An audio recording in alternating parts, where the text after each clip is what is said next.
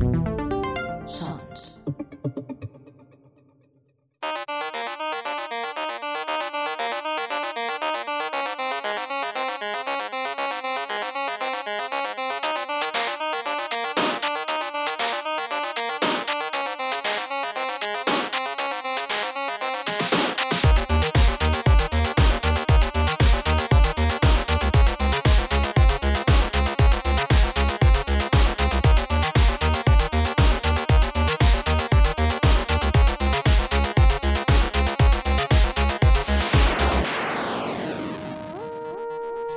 ¿Qué tal? Bienvenidas, bienvenidos a Gamers Ocupados, un podcast de videojuegos realizado por gente que tiene mucho menos tiempo del deseado para poder jugar. Edición la 69, la que empezamos ahora mismo y vamos a presentar al equipo que tenemos por aquí.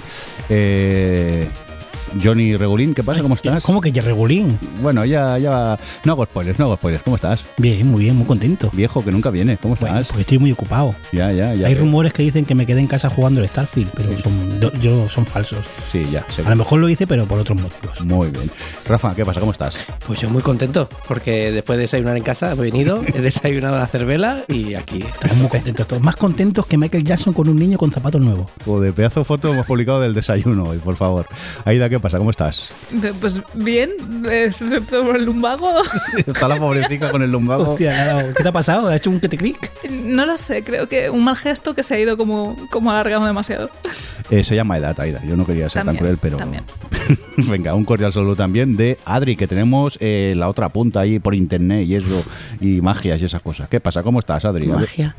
Pues bueno, eh, hoy quiero disculparme porque a lo mejor oís alguna tos eh, suelta que Jordi no consiga quitar de la edición, pero aparte de eso, bien. Por favor, no me deis trabajo, hombre, que yo estoy muy ocupado y eso.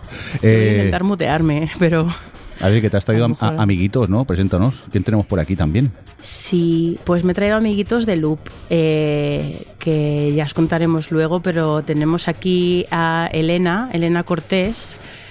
Hola Elena. Hola, encantada de estar aquí, aunque tengo algo de envidia de ese desayuno que he visto en Twitter, pero bueno, para la próxima apañamos algo, por favor. Eh, no te preocupes porque en este podcast lo- si algo se hace es comer, así que alguna de los, de los momentos comer eh, te invitamos. Y Elena, bueno, es, es periodista y es escritora eh, de ficción, de videojuegos, analiza muchísimo la narrativa, es totalmente mi rollo y me encanta leerla siempre que habla de cualquier cosa de ficción. Em, y bueno, escrito en un montón de sitios, en Magazine, en A Night y ahora pues últimamente en Loop. Y no sé si me dejo algo, Elena. Muchas cosas, pero quiero decir así en plan de presentación oficial, oficiosa. Oficial, oficiosa, no, yo creo que está bastante bien. Además, yo soy de esas personas que se le da bastante mal presentarse, prefiere que la presenten porque como que me da el síndrome de la impostora, pero sí, sea, has hecho un barrido bastante correcto. Voy a corregir eh, Terebi Magazine en vez de Magazine que has dicho para de- y así les hago un poco de publi que siempre está genial hablar de ellas y sí, o sea, al final yo siempre lo digo, ¿no? Escritora de ficción y de lo que me echen, me da igual, así que ese es un poco el resumen. Muchas gracias, Adri.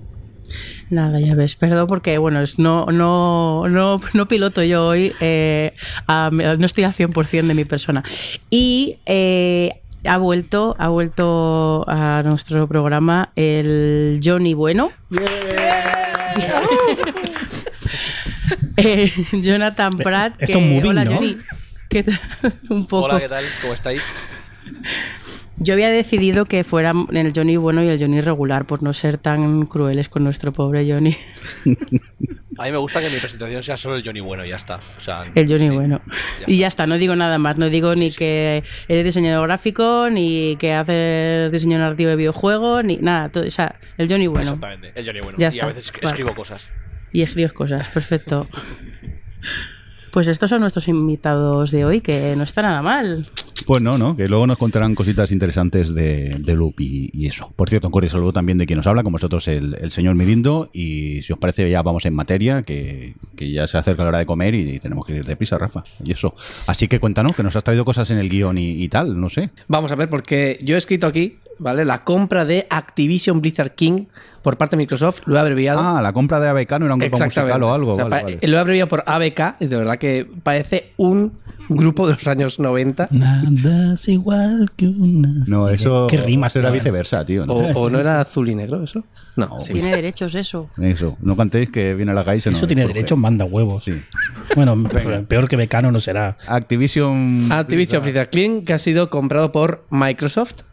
Entonces, espera, espera, espera, espera, espera, espera. ¿Clipo puede ser un nuevo personaje en Candy Crush Saga? No solo eso, sino que puede participar también en Overwatch. Tú imagínate a Clipo pegando tiros, yo, yo lo veo. Es una nueva necesidad que tengo. Pero bueno, mm, yo creo que todos los que nos escuchan ya se han enterado de esta noticia, porque además la llevamos haciendo un seguimiento hace mucho tiempo y, vuelvo a decir, ha culminado la compra, los, eh, las entidades de comercio internacional han dado el visto bueno y se ha generado un nuevo macro monopolio del videojuego. Pero a mí me da igual eso, porque ya sabéis que a mí me gusta mucho hablar de la historia, así que voy a aprovechar para hablar un poquito del origen de todo esto, el origen de este monopolio, que curiosamente Eso habrá empezado hace un par de años o tres, ¿no? Sí, sí, sí, o sea, un par de años. En el año 79 empezó todo esto, Jodo. con la empresa Activision, una empresa que salió precisamente para luchar contra un monopolio, el monopolio de Atari. Activision fue una empresa fundada en el año 79, como he dicho, en Norteamérica, por unos cuantos ingenieros de Atari, rebotados porque no les gustaba cómo la empresa llevaba los negocios o incluso su idea de los videojuegos, y por eh, un empresario muy exitoso, eh, Jim Levy, de la discográfica, o sea, de la industria musical americana.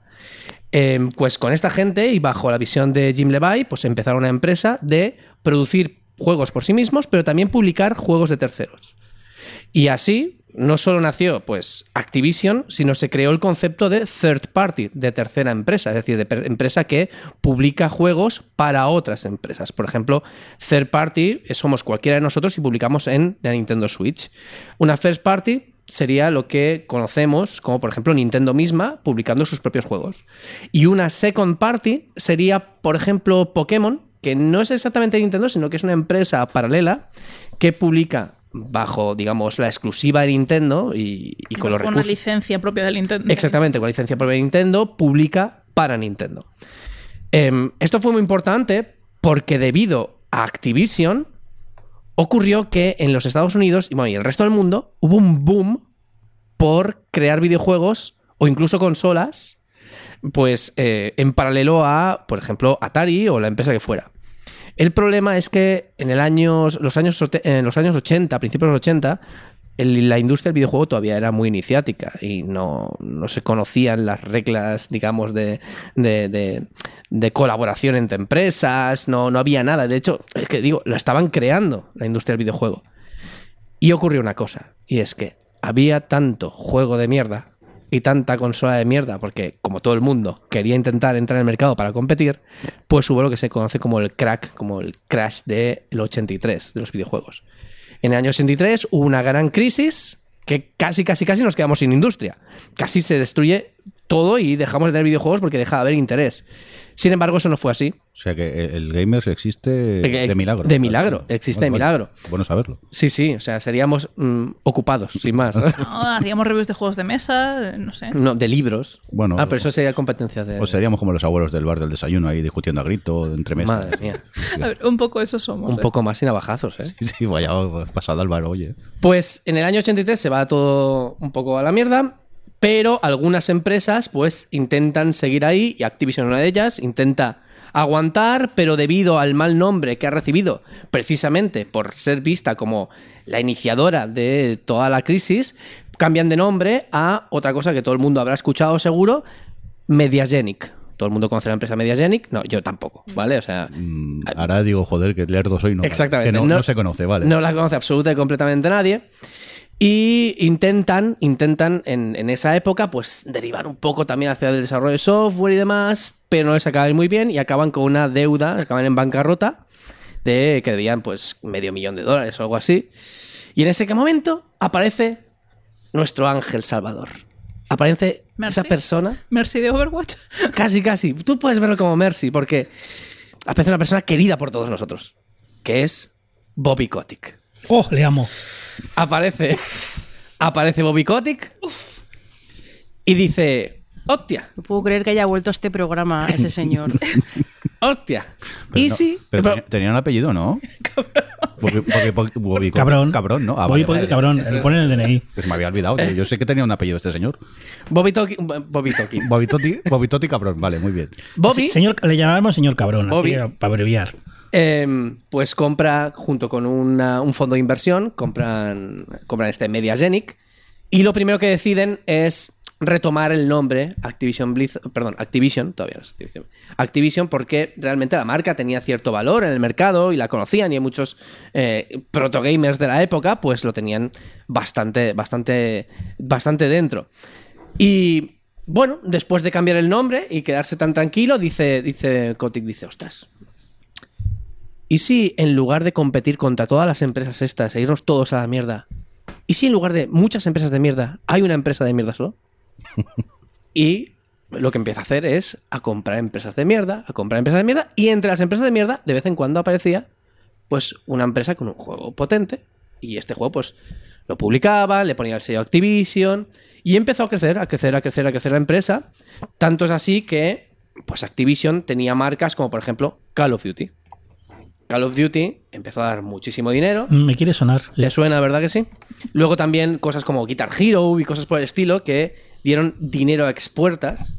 Y al cabo de 10 años, no solo mm, Activision era una marca reconocida y valorada, sino que se había recuperado totalmente de la quiebra y encima era una empresa enorme. De las empresas más grandes que, hay de- que había de los videojuegos. Claro, y cuando llegas a un punto en el que dices, lo he comprado todo, todo al menos lo pequeño que puedo comprar, ¿y si en lugar, dice Kotick, ¿y si en lugar de gastarnos dinero nos lo dan? Cristo. En la leche. ¿eh? Visionario. ¿Y qué hace? Pues empieza a hablar con una empresa llamada Vivendi Games, que era poseedora de Blizzard. Una empresa que también os debe sonar.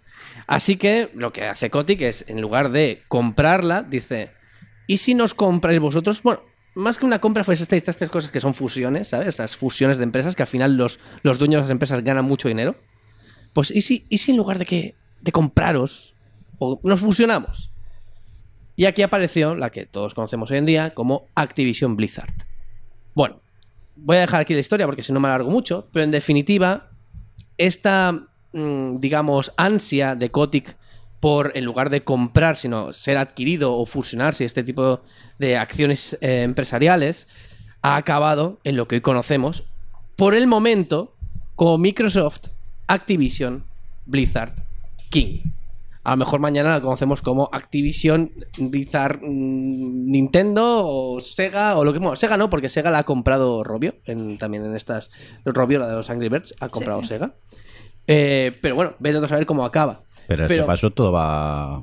Van a haber tres empresas como mucho. Y, Sí, y todo pero, el resto pero todas van a ser Tencent, así que no te preocupes. Ah, vale. Efectivamente. Entonces, un poco la reflexión es que, jolines, una empresa que empezó precisamente para evitar esto, acaba originando unos mayores monopolios en el sector de los videojuegos y posiblemente en el sector mm, tecnológico de la historia.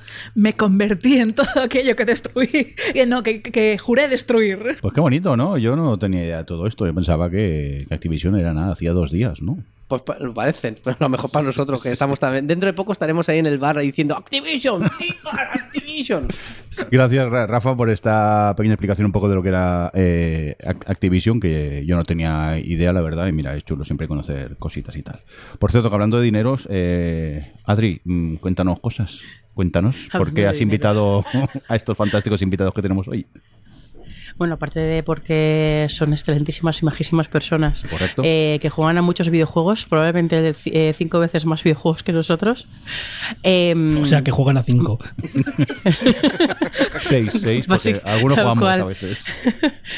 Eh, pues eh, les- hoy les hemos traído aquí en parte para que nos hablen, para que hablemos de Loop, que iba a decir que es una. O sea, que la gente habla de, de, Loop como una publicación que es como una revista, pero yo que además empecé como fan de Loop, eh, ahora ya formo parte del equipo, pero al principio, cuando me acuerdo cuando recibí mi primer número, el que iba sobre amor y sexo, y dije, pero si es que esto, sí, bueno, es una revista, pero también es un, como casi un libro, también es un coleccionable, porque es que es precioso, y básicamente es una publicación sobre videojuegos que se habla de ellos desde el análisis más cultural eh, y hablando del videojuego como bueno como arte que es no y que tiene eh, muchas aristas desde las que se puede hablar de él de la parte de negocio como estaba hablando ahora Rafa de la parte narrativa de la parte artística en fin. Y es un poco el, la intención del contenido de cada revista de Loop que además cada revista cada publicación tiene un, un tema concreto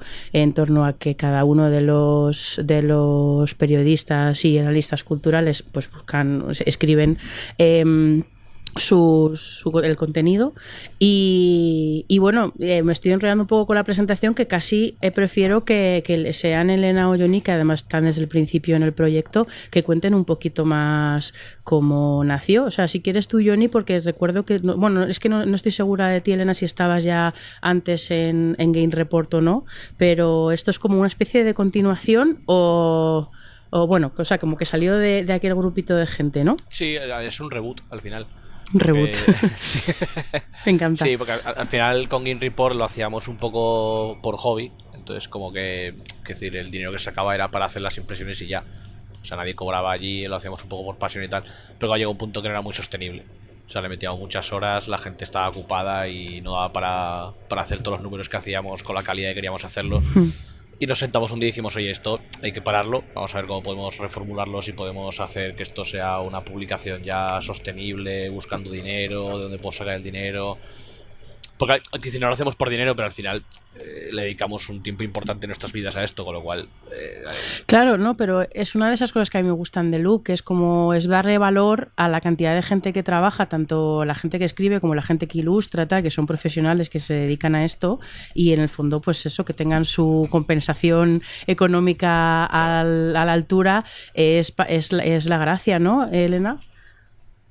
Claro, o sea, al final eso es un emblema para el proyecto desde el principio, o sea, a pesar de que yo no estaba presente en ese en ese reboot que comenta Johnny, es algo que a mí cuando me contactaron para para preguntarme si estaba interesada en colaborar, es, es, algo que decían desde el principio, que querían que fuera un trabajo eh, bien remunerado y bien recompensado económicamente, porque precisamente, pues, por desgracia, estamos en un mundo, y aquí algunos lo sabemos, el de la prensa del videojuego, en el que eso no, no es algo habitual, incluso revistas eh, conocidísimas mmm, por, todo el, por todo el mundo pagan 20 pavos la colaboración, ¿sabes? Que es como, bueno, eh, no voy a abrir este melón, pero. Sí. No, no. Que... Bueno, es un melón que nosotros hemos hablado alguna vez aquí en el programa, ¿eh? Y, y Johnny siempre, bueno, que, o sea, como que ha salido porque al final, se, eh, cuando te das cuenta, o sea, cuando entras en los medios de videojuego,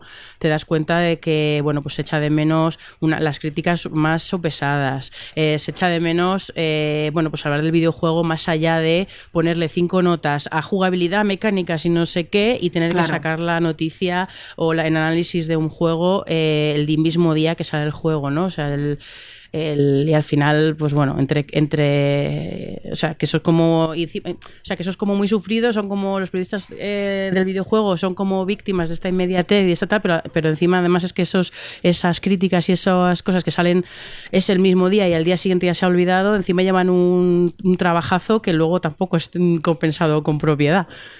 Mm, sí, así que bueno, o sea...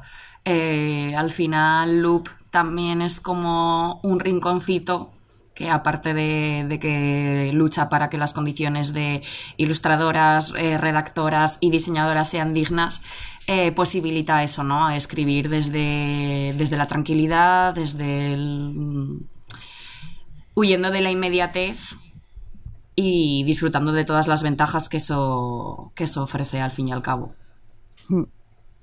Y por ejemplo, en el último número que fue el que estaba enfocado en, vamos, como que el tema de ese número era el humor, Tú hablaste de un tema que me parece interesantísimo, además por el enfoque, porque se habla mucho de, oh, desde hace, o a lo mejor lo noto yo desde hace poco, ¿eh? porque a lo mejor me he fijado desde hace un año o dos que se habla mucho del tema de, lo, de la localización de videojuegos, de la, de la traducción de videojuegos, que tú le has dado como una vuelta y hablas casi como de transcreación, de cómo se, se vuelve, de cómo localizar un videojuego en muchos casos es casi como reescribirlo.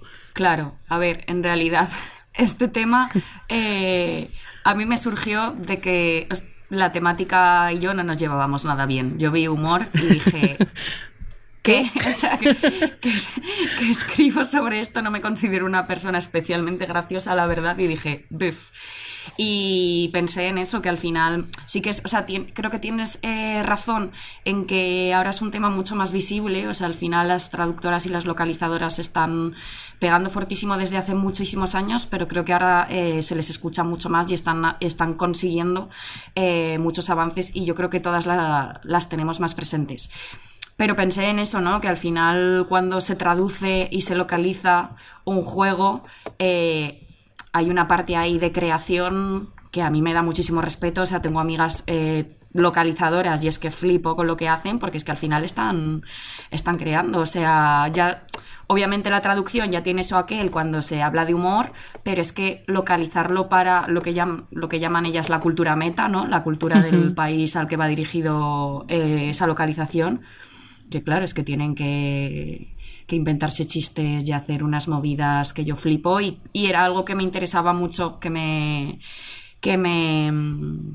Sí, que me intrigaba mucho, que sobre todo surgió... Eh, o sea, este interés mío surge después de un jueguito indie súper chiquitín y súper extraño que jugué que se llama Welcome to Elk, porque me explotó la cabeza con la, localización al español.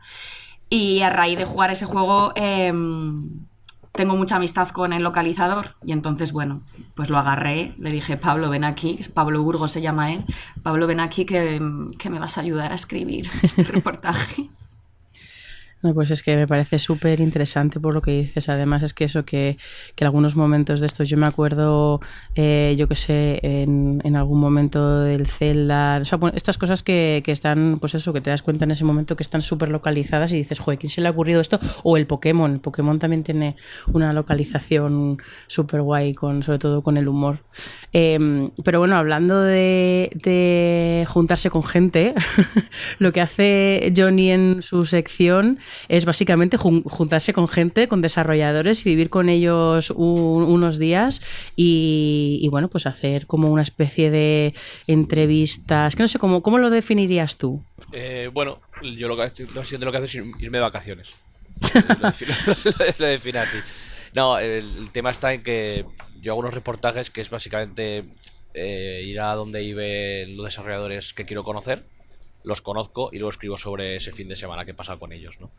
Entonces, la intención principal era huir de la entrevista típica que se hace a, los desarrolladores cuando hacen un juego, ¿no? Y se les pregunta, pues, ¿en qué te has inspirado para hacer este juego? ¿Qué hmm. expectativas tenías a la hora de hacerlo? ¿En qué querías transmitir con no sé qué mecánica, ¿no? Que es como el sota caballo rey de, la comunicación, ¿no? Entonces, lo que consigo es, creo, eh, un perfil un poco más personal de, de, esa gente, ¿no? Como algo que no es nada preparado, es surgen conversaciones muy improvisadas, eh, yo no voy con preguntas preparadas, ellos contestan lo que les nace porque al final están en confianza. Entonces como que sale un perfil mucho más natural de cómo es esa gente que hace juegos, ¿no? Entonces yo quería hacer eso, pues la gente que se deje invadir no por mí, pues hacer como una especie de compendio de, desarrolladores. Es que es, es, guay porque pues es lo, por, por, lo que dices, ¿no? Que ya no es solo que estás, te sientas con ellos cuarto de hora y les preguntas cosas, ¿no? Sino que en el transcurso de un fin de semana pues salen anécdotas, salen... Bueno, como que se nota mucho que, mm, que va como al siguiente nivel de confianza, de intimidad, de sacar cosas... Eh, bueno, pues igual que hemos dicho antes que, que con... O sea, como a ver cómo lo digo, o sea, como que sacas cosas que van más allá de, bueno, pues mis, mis inspiraciones han sido estas, sino que van más allá de pues lo que es un ser un eh, desarrollador o quedarte en blanco o, o el trabajo duro que hay detrás, o sea, como que ir un poquito más allá con, con las entrevistas y la verdad es que mola un montón. Y entonces en el próximo ya así vamos eh, eh, plantando para, el, para el loop eh, año 3, que es el que está ahora mismo en crowdfunding, y que el primer número es va, se llama, bueno, el tema es como futuros posibles, em, que ahora contamos un poquito más. ¿Con quién, ¿Con quién te vas a ir de vacaciones? Pues me van a coger eh, lo- los de Super Mega Team, que son un equipo que no sé si conocéis, que han hecho Rise and Shine y ¿cómo se llama? Em, eh, de Night Witch.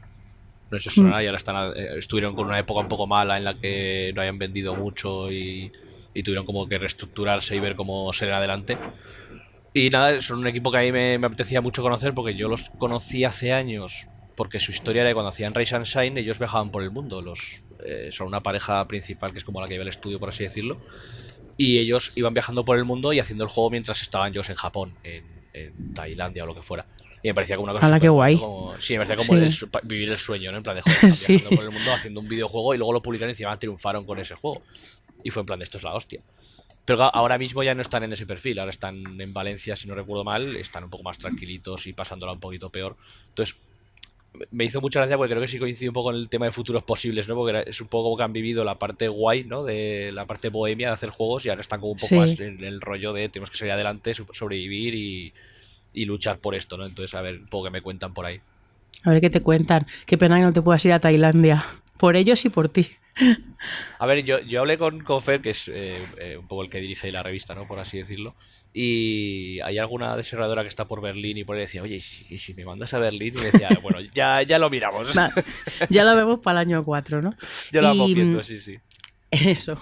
Y, y tú, Elena, eh, pues bueno, el- lo que decía antes de que el número, el que será el número 5 de Loop, eh, el de futuros posibles, que va a ir, bueno, pues un poco lo que decía antes, de cada, cada escritor coge un poco el tema como lo interpreta como quiere, y, pero bueno, en este número va a haber mucho sobre, eh, bueno, pues apocalipsis, va a haber mucho sobre el futuro de la tecnología, va a haber mucho, bueno, pues hablando del futuro en diferentes aspectos. ¿Y tú qué vas a, qué vas a contar en, en este número, Elena? Pues eh, parece que gustó un poco el rollo de lo de la transcreación, de Mm. visibilizar esto y demás. Y la idea es hacer algo relativamente parecido con, con el diseño narrativo de, de mundos. O sea, partiendo de ese futuros posibles, mi idea es, y digo mi idea porque claro, esto es lo de siempre para la gente que no sepa, o sea, nosotros hacemos la escaleta, pensamos ideas y los, las bajamos a tierra y demás, pero estamos pendientes del Berkami porque obviamente si no sale el Berkami, aquí no escribe ni ilustra a nadie, ¿no? Entonces, lo que yo pensé fue, mm, fue eso, hablar con varias diseñadoras narrativas y hablarles, o sea, preguntarles sobre su trabajo a la hora de diseñar sobre todo mundos, que además creo que lo del diseño ambiental y eso a mí me parece muy interesante y no siempre se habla de ello. Y luego también me gustaría como eh, darles unas premisas comunes y que como que partiendo de esas premisas me vayan diciendo ellas eh, como lo que les sugiere para creer. Esto lo tengo que perfilar porque no las quiero poner a Sí. trabajar, ¿sabes? Sí, sí, sí. No, no, que es lo que dices, que eh, se plantea una idea, pero luego a la hora de aterrizarla, pues, pues ya veremos cuando se consiga el, el crowdfunding. Sí, pero bueno, eso, hablar de diseño narrativo de, de mundos. Y puede ser eh, a través de entrevistas, que yo creo que eso, bueno, como ha comentado también Johnny, creo que eso siempre es más. Más, más interesante, más nutritivo. Así que bueno, a ver, Sí, a ver si sale. Pero bueno, en realidad no, no te quiero robar aquí la labor, pero Adri, tú también nos puedes hablar de qué vas a escribir, ¿no? Porque- Sí, Eso es. bueno, yo en el próximo número eh, tengo doble función. Eh, eh, hablaré sobre, hacia- bueno, una pequeña columnita que haré, que a mí es que, bueno, el género posapocalíptico, si tuviera que decir uno favorito, sería ese. Entonces, como que de repente me venían un montón de ideas a la cabeza, pero seguramente al final acabaré hablando de, de cómo el futuro se utiliza para hablar del presente, ¿no? Y, y sobre todo que las, en las historias pocas posapocalípticas, sobre todo de supervivencia, eh, yo conecto mucho con ellas porque al final en la vida moderna tenemos muchísimo ruido y tenemos muchísimas expectativas de los demás, de lo que se supone que deberíamos hacer, de lo que se supone que, o sea, de, de ser súper productivos, incluso en tu tiempo libre, o sea, todas estas cosas de la vida moderna que cuando, cuando estás en una situación de supervivencia eh, apocalíptica eh, se reduce las necesidades a lo básico, ¿no? Y muchas eh, de estas historias van sobre eso, sobre eh, tener que, o sea, sobre sobrevivir en el aspecto más biológico y, cuáles son, o sea, a partir de ahí, ¿no? De, tener techo, agua y comida, cuáles son las necesidades realmente básicas a la hora de, pues bueno, las relaciones con los demás y contigo mismo y se me ha parecido interesante, pues eso, como el género utiliza, utiliza el, o sea, el ambiente eh, futurista o, o mm, de ciencia ficción o fantasioso para hablar de cosas que son realmente súper Y, luego, por otro lado, ahí eh, tenemos un proyectito conjunto que me apetece muchísimo y espero que, salga, eh, porque además ahora que la cosa va bien con el Berkami, si conseguimos entrar en los tiers y demás, a lo mejor podemos conseguir incluso más paginitas, es que vamos a hacer juntos una especie de elige tu propia aventura, bueno, libro interactivo, eh, en el que haremos como hablar un poco como un poco metacomentario sobre, bueno, pues... Eh, ay, ¿Cómo se llama este muchacho? El que, el de, el que hace las, los, los juegos de elecciones, que es muy intenso. David. Eh, ay, ¿Cómo se llama? Bueno, eh, de, de, los juegos narrativos de Choices Matter, que, que bueno, que son, que son los juegos que, que te dan Cage. muchas opciones. David, que gracias. Eh, eh, que te da muchas opciones para elegir caminos narrativos y al final son los juegos que en realidad te das cuenta que más limitaciones tienes porque la elección que quieres tomar no está, porque obviamente las elecciones infinitas no, no son todavía eh, eh, posibles ¿no? De, desde el punto de vista, vista técnico. Eh, pues eso sería un ejemplo ¿no? de cosillas que queremos explorar con este, con este jueguecito meta de, de libro interactivo de varias historias que contaremos entre todos, que incluso vamos a hacerlo de tal forma que, nos vamos a ir pasando la patata para ir construyendo los, las historias y los finales y las diferentes opciones. Y, y por ejemplo, Johnny estará eh, como de coordinador así de la parte más de diseño narrativo y de diseño y yo estaré un poco, porque claro, al pasarnos la patata habrá que, cuando lleguemos a algunos finales y tengamos varias historias, habrá que coordinar un poco entre todos los autores para que no se nos repitan historias, para que tenga todo un poco de sentido, ¿no? Pero es una cosa que vamos a hacer así eh, colaborativa de futuros posibles de forma literal que, que a mí me apetece un montón, la verdad. Así que eso es un poco loop lo que ha sido Loop y lo que viene, lo que va a ser cuando, cuando tengamos este año 3 financiado.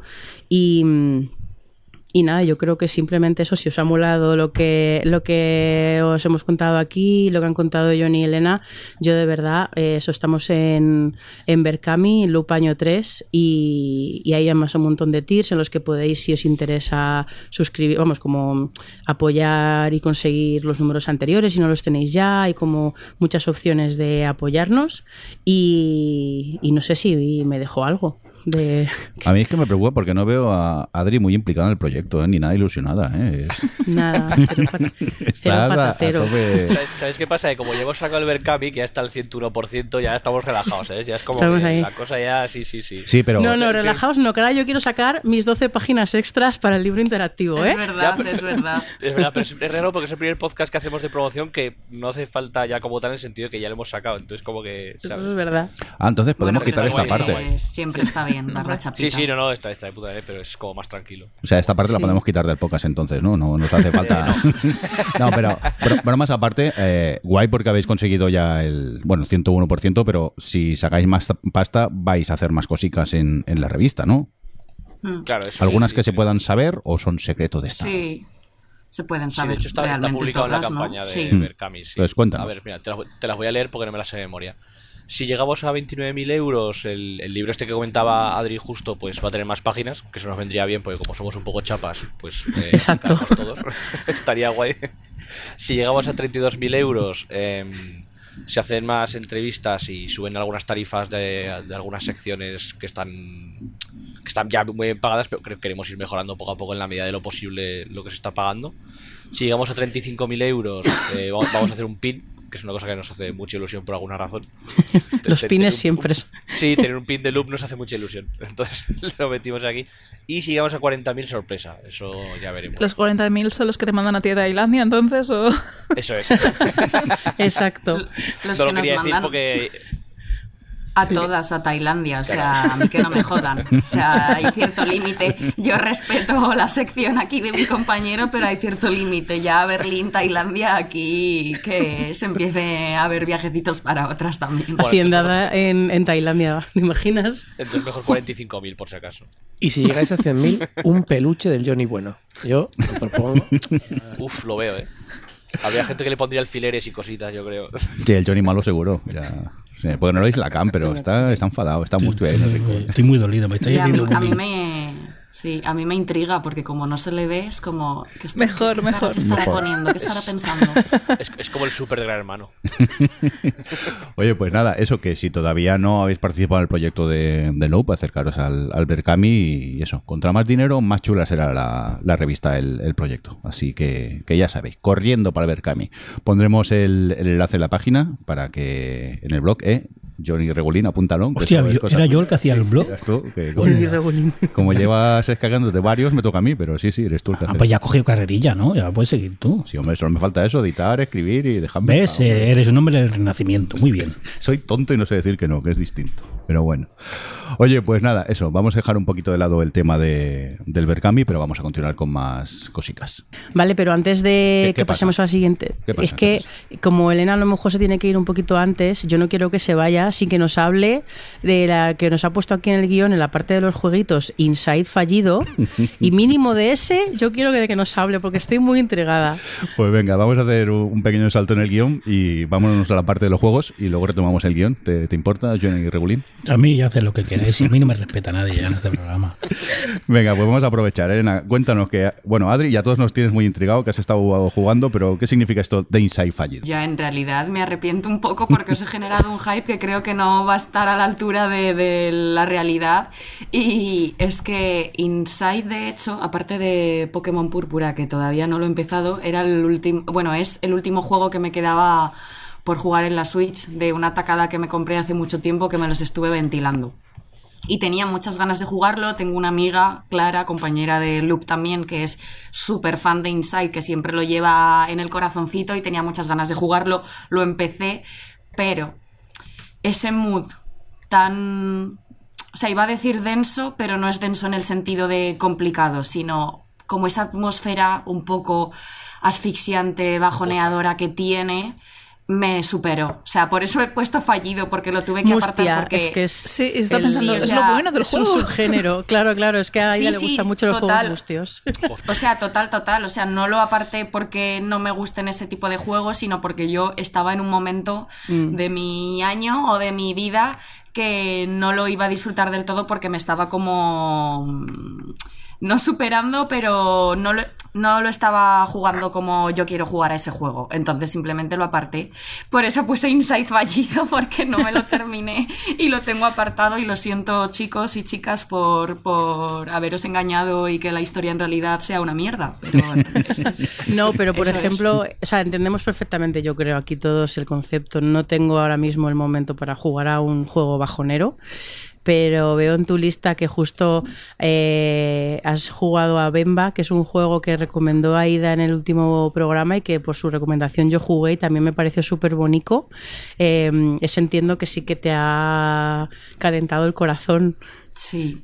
O sea, además necesitaba jugar algo así. Bemba es un juego que yo llevaba esperando muchísimo tiempo, que a mí esto no me suele pasar con muchos títulos, pero ese lo, lo fiché y como me interesan mucho también las historias eh, que meten movidas de memoria familiar y, de- y lo vendían así, que de- además lo vendían algo rollo, explora la, la memoria familiar de una familia migrante a través de la cocina y no sé qué, yo decía, joder, qué guay y me gustó muchísimo. O sea, es que es lo que dices tú, Adri, ese jueguito es para calentarte el corazón. O sea, maravilla. Se me hizo, como, el- a- como creo como a todas, se me hizo corto, pero... Sí, yo Sí, mira que Aida lo dijo que era cortito, pero a mí incluso se me hizo hasta demasiado cortito.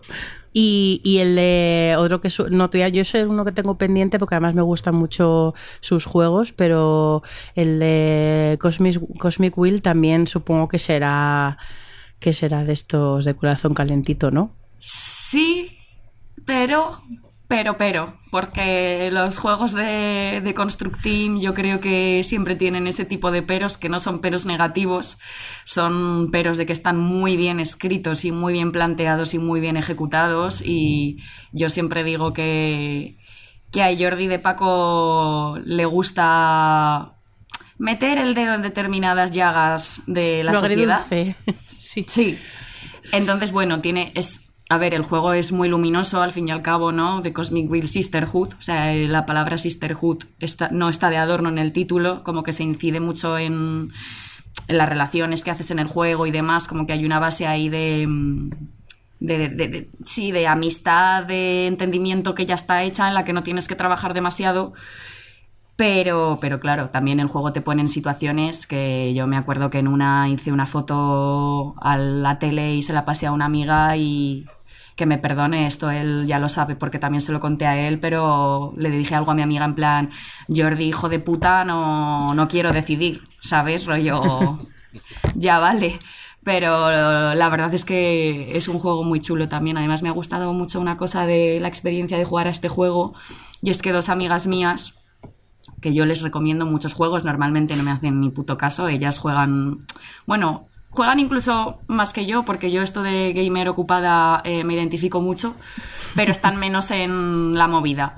Y aquí, eh, o sea, se pillaron este juego y hemos tenido unas horas y horas de conversar del Cosmic que no me había pasado nunca con ellas. Bueno, de hecho, una creo que se lo ha jugado como tres veces, tres o cuatro veces, para desbloquear otros finales.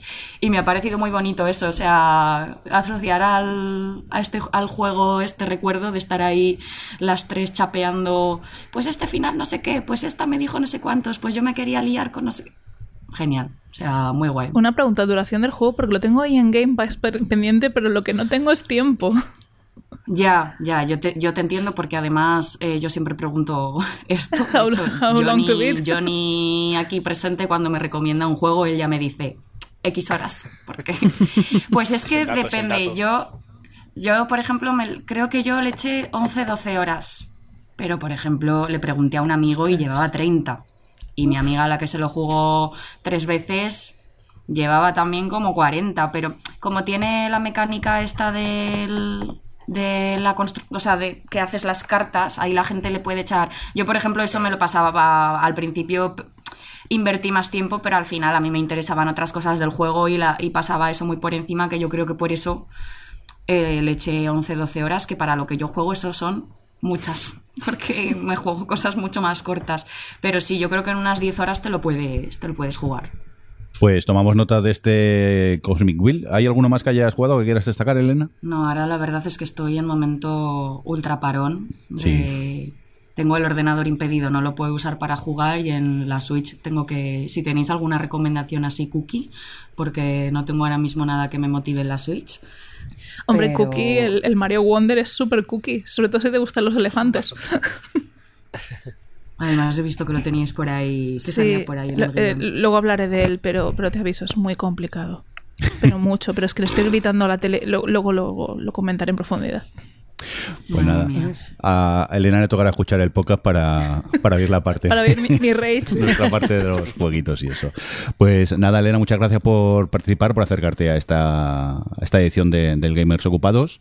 Y eso, qué guay. Ah, con ganas ya de leer tu, tu artículo en, en Loop. Qué guay, muchas gracias. O sea, gracias por invitarnos, por, por toda la ayudita y por brindarnos este espacio. Y nada, ya os escucharé para ver cómo termina todo esto.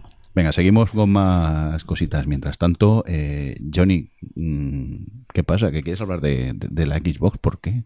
Te estoy viendo la cara, ¿eh? Sí. Es que está, está esperando algo, ¿verdad? Se está. Está, es está- que, es que tiene- no le des, no le des, no le des, no le des, no le des, no. Ay, estás deseando que suene, ¿verdad? Sí, sí, sí. Pues no, porque he venido el Johnny de luz.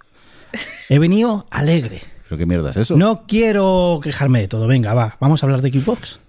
Que se ha filtrado. Uy, quieto, perdón, perdón. quieto. Que como ha venido el Jordi. Nos ha jodido el Jordi programa, Bueno, entonces. Claro, es que ahora quiere ser el Johnny mejor. Está Claro, claro, con, claro. con su alter ego, con Como su me- otro Johnny. como me hacéis bullying, mejor. como me hacéis bullying, voy a ser el Jolly mejor. Venga, Johnny, mejor. Que se ha filtrado con estas cosas de lo del juicio de, de Activision y lo otro lo que ha contado Rafa, Sí. pues ha filtrado cositas. Ha aparecido un FPT, un FTP con un documento y cositas. Y se ha filtrado la Xbox nueva. Que no es nueva, que es una revisión, lo que sería la PlayStation Slim, pues Xbox Round. Ramón, ¿por Round, porque es. PlayStation también se ha filtrado algo mm, de cara a Navidades, ahora que lo pienso. Estamos hablando de Perdón, Xbox. perdón, Xbox. Cállate. Resulta que es la misma máquina, pero redonda. Venga, pon el vinagre, va, que lo estás deseando. Venga, un poquito, un poquito más. un poquito. ¡Vinagre! Que han llamado Xbox a una consola redonda. ¿Cómo pueden llamar a Xbox a una consola redonda? Me cago en Dios. Le has dejado los cantos a la box. Vale, ya tienes tu, tu sección de vinagre. Venga, va, vamos para adelante. consola redonda, pero, pero tiene algo. Bueno, no tiene algo. Le quitan el lector de disco. Pero ¿y entonces por qué es redonda? Si hay pensado, digo, será redonda porque el CD lo meterás, el DVD lo meterás de una forma y entonces, pues, ti- tiene. o ¿Qué sea, película por- te estás Como montando? un tocadiscos, ¿Por qué? ¿no? ¿Tú pensabas? Lo pones como un tocadiscos. Y una aguja encima. Anda, señora. Anda. Bueno, que es redondica y te quitan el disco, pero te regalan, bueno, te lo cambian por un tera más de disco. Será una consola con dos teras.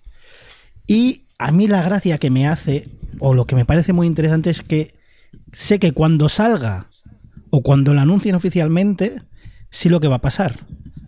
Que van a aparecer todos los viejos del lugar, o sea, nosotros, a quejarse de que no tiene lector. y de que cómo puede ser porque, porque la gente quiere su disco.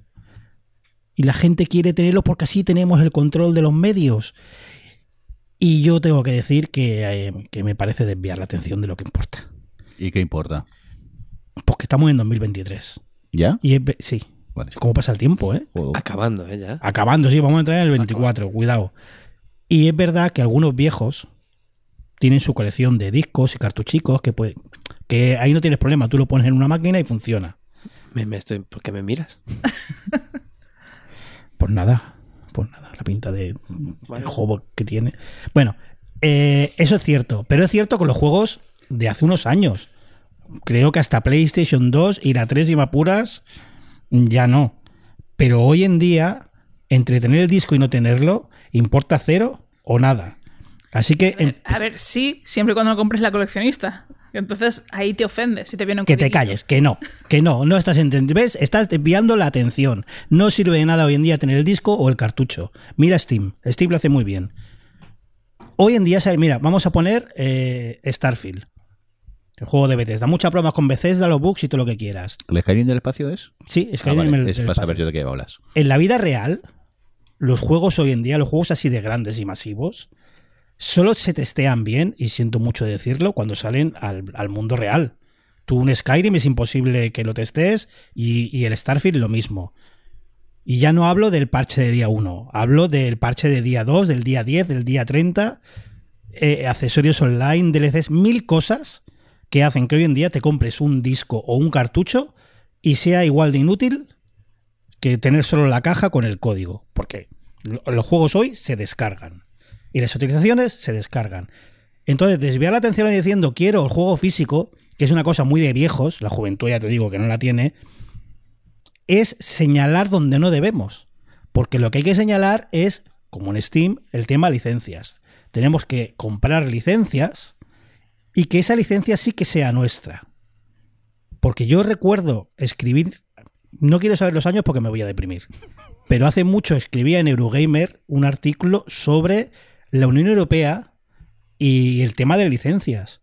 Y se investigaba el tema y hasta se llegó a decir de proponer por ley que tú pudieras vender tus licencias, es decir, vender juegos digitales de segunda mano. Y todo eso parece que está enterrado debajo de la alfombra. Pero el debate bueno, bueno, bueno, yo creo que es ese, es... De verdad creo que Steam, aparte de que no te deja vender los juegos, es el camino a seguir. Porque tú compras una licencia, la tienes a perpetuidad en tu cuenta, y en teoría está la promesa de Steam de que si algún día Steam chapa, quitan el DRM de tus juegos. O sea, está muy bien. Y, y lo ideal sería poder hacer eso, que sí, que ahora sacan una Xbox o una PlayStation sin disco. Pero es que el disco es un gasto hoy en día. Yo mi colección de juegos digitales de Xbox, cuando cada vez que he actualizado de consola, me han aparecido en mi biblioteca. Es más, el Dark Souls se me actualizó con gráficos en HD. Eso es el, el futuro que tenemos que pelear por él. No tener el juego en disco, ¿no? Porque esa colección de ceros y unos en el disco no sirven para nada. Y que aparte que se estropean. Es decir, Bueno, sí, de, de las bacterias de los CD famosas que se los cargan, de ahí yo y los cartuchos también, no, Sí, sí. mejor ni hablamos. Sí, pero aquí, por ejemplo, con Steam, eh, una ventaja que tenemos es que tenemos lo de compartir la biblioteca y yo, por ejemplo, puedo prestarle a mi sobrino mi biblioteca Claro, ¿ves digital. cómo ese es el camino a seguir? Sí, pero hay otro camino a seguir que es el que inició Bruce Willis, ojo, con Apple. No sé si recordáis hace años el tema de, de iTunes, de que Bruce Willis eh, De- compraba... de los testamentos. Exacto. O sea, el tema de eh, me he comprado chorricientos CDs, muchísima música. Eh, él peleó mucho en su día por un tema legal de que los, su, su discoteca, o sea, su discoteca, su biblioteca digital de, de música pudiera ser eh, incluida en el testamento para sus hijas.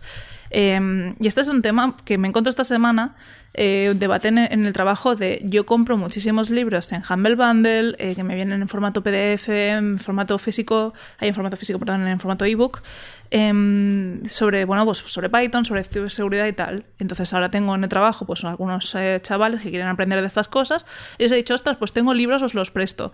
Dos de ellos han sido físicos, lo cual no ha generado ningún debate posible en, la- en el trabajo, pero los otros han sido en formato digital. Y aquí ha sido un, uy, estás pirateando. Claro, a mí esto me rompía la cabeza, pues en plan de no, he pagado por ello. Y te lo estoy prestando, te he pasado el archivo, ah, pero lo estás distribuyendo por el Google Drive. Y es como, bueno, es que como te lo paso, lo tengo en digital. Mm, Lo pongo en un pendrive y luego me lo devuelves. Bueno, o sea, eso pasa con cualquier documento sin DRM. Porque tú un libro físico o un juego lo prestas y tú pierdes tu copia. En digital no. Ese es el auténtico debate. Pero, pero en este caso es accesorio.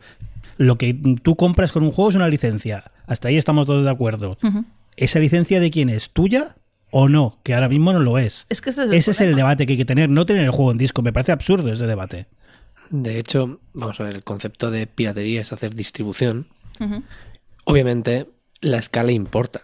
Es decir, si tú le prestas a un conocido tuyo, mira, ten esto, ¿estás pirateando? Sí, pero lo que realmente por lo que luchan las empresas es por esa distribución, sobre todo a mayor escala. Una cosa es que Humble Bundle quite el DRM de los libros para que tú precisamente puedas tenerlo para siempre en perpetuidad. Y de hecho, Humble Bundle ya lo dice. Entendemos que los podáis dejar. Pero por favor, no los pongáis en torrent para que los carguen miles de personas. Pero si tú tienes a un ser querido, un amigo o alguien que lo necesite, Un becario, un becario en mi caso. Un becario que te está salvando el culo muchas veces seguramente, o viceversa. Total que no, no es piratería, es prestarlo. Obviamente depende de empresas y empresas. GOG también lo dice. GOG, eh, que es una empresa salida de CD Projekt, que venden juegos antiguos y los venden sin DRM, bueno, incluso modernos.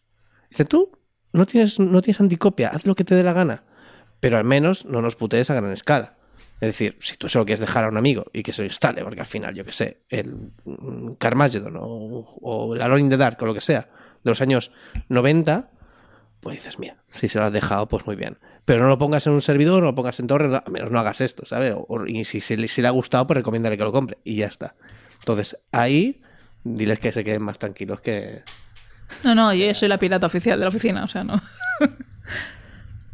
Tiene más cosica, ¿no, Johnny? No sé qué tengo. No sé, aquí en el guion que pone Related, hacer streaming desde consolas o PC. Ah, sí, sí. Buah. Estás mayor, ¿eh? Estás desentrenado. No me ¿eh? da la vida. Lo que estaba pensando yo es que le sigo dando vueltas, perdón, al tema de la consola circular, ¿por qué? O sea, el hardware Pero en ¿cómo sí. te has enroscado ahí? pero muchísimo. Lo que estoy pensando es que todas las piezas, todos los componentes no van a ser redondos. Entonces, ¿Cómo ¿qué? es un ventilador, Aida? Sí, pero a ver, eh, Fin. tiene un sentido. Pero, Pero, pero, el procesador es cuadrado. pero el procesador es- es que. O sea, lo que te sirve para dentro de unos años, o sea, las competiciones estas de tirar quesos montaña abajo, es lo único que le veo yo a una Xbox circular. O sea, de verdad que no se me ocurre el por qué. De hecho, todo lo que ha salido en forma de cilindro, la han cagado. Apple ha sacado dos o tres veces intentonas de dispositivos con forma de cilindro y los han retirado al cabo de semanas. Mira, te voy a negar la mayor porque podemos hablar de dildos. Pero ¿Eh? No, ¿eh? Forma circular ha dicho. Te voy a Cilindri- decir que Cilíndrico y circular no es lo mismo. Tengo que decir que tengo delante la Play 5 de Mirindo. O sea, pueden sacar lo que sea, que una consola más fea que esa no van a sacar. Pero al menos no rueda colina abajo.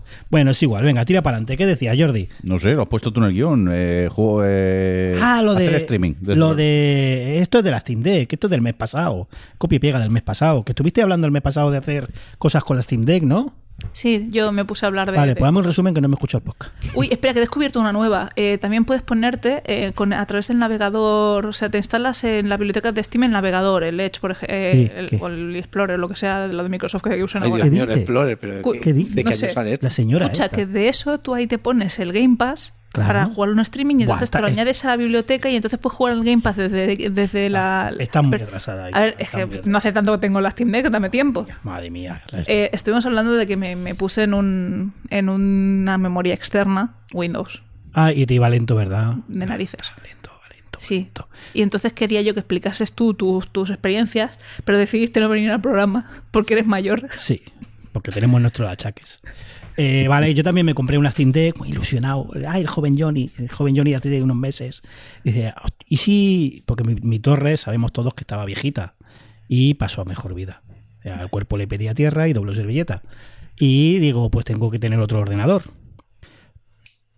Y digo, me voy a comprar la Steam Deck. Con su Linux, que tanto Rafa dice el Linux es el futuro y tal. Y hostia, pues la verdad es que para jugar va muy bien.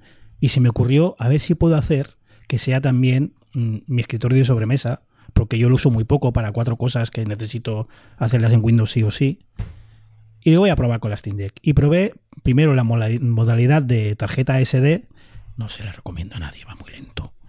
Sea, Carga como vamos. O sea, no has descargado el juego bien, la Sí, experiencia bien, pero hasta sí. llegas a ese punto, pues te han salido canas. Y también probé un dock conectándole un disco SSD. La verdad es que gana en velocidad, pero tampoco es una maravilla. Va de aquella manera y para sacarte de algún apuro puede funcionar, pero para trabajar día a día no se lo recomiendo a nadie.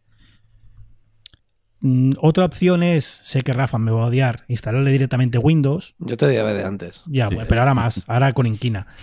¿Qué dirá Rafa? ¿Por qué? ¿Por qué? Si se puede, sí. Mm, La verdad es que la Steam Deck, cuando funciona bien, funciona muy, muy bien. Cero quejas ahí.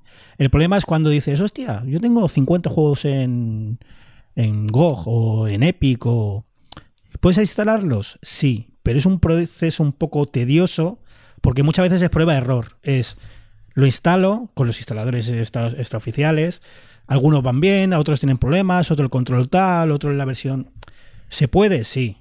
Pero si instalas Windows es todo más transparente. Tú instalas Windows, instalas eh, el driver de que te acepte el mando y para adelante, ya está. Todos los juegos que tengas van. De todas formas, yo prefiero tener el sistema operativo original. Eh, y lo que sí que lo he usado mucho es lo que decía Aida para el tema de Game Pass, Game Pass en la nube. Y la verdad es que va bastante bien para juegos que no necesiten una precisión que, que no te afecte el delay. O sea, el Hi-Fi Rush, por ejemplo, mejor que no. Evidentemente, Ya. juegos de ese estilo, nada. Entonces, por ejemplo, para jugar al Sea of Stars o para algún juego por turnos o algo de puzzles, algo más relajado, va muy bien, pero, pero, yo lo usaba muy bien así en la cama o cuando mi hija estaba usando la tele o jugaba en la Steam Deck, hasta que eh, es el lanzamiento de Starfield. Una semana antes había mucha gente que ya podía jugar el acceso anticipado y esa semana descubrí que cuando los servidores de Microsoft tienen una carga importante de jugadores, es injugable. O sea, a un juego por turnos no podía jugar. Porque empezaba a pixelarse la pantalla, porque empezaba a haber retraso, por muchas cosas. Entonces me puse a investigar y descubrí otra cosa. Más interesante aún, que creo que también funciona con PlayStation. Puedes hacer streaming directamente de tu consola Como si fuera una, Sí. una pantalla externa. Con, con PlayStation ahora te venden incluso un mando con una pantallita para hacer exactamente eso que ya puedo hacer yo con el móvil y Backbone desde hace mucho más tiempo. Sí, pero tú pagas una suscripción, eso todavía lo tengo guardado en la patata. Es verdad, es verdad.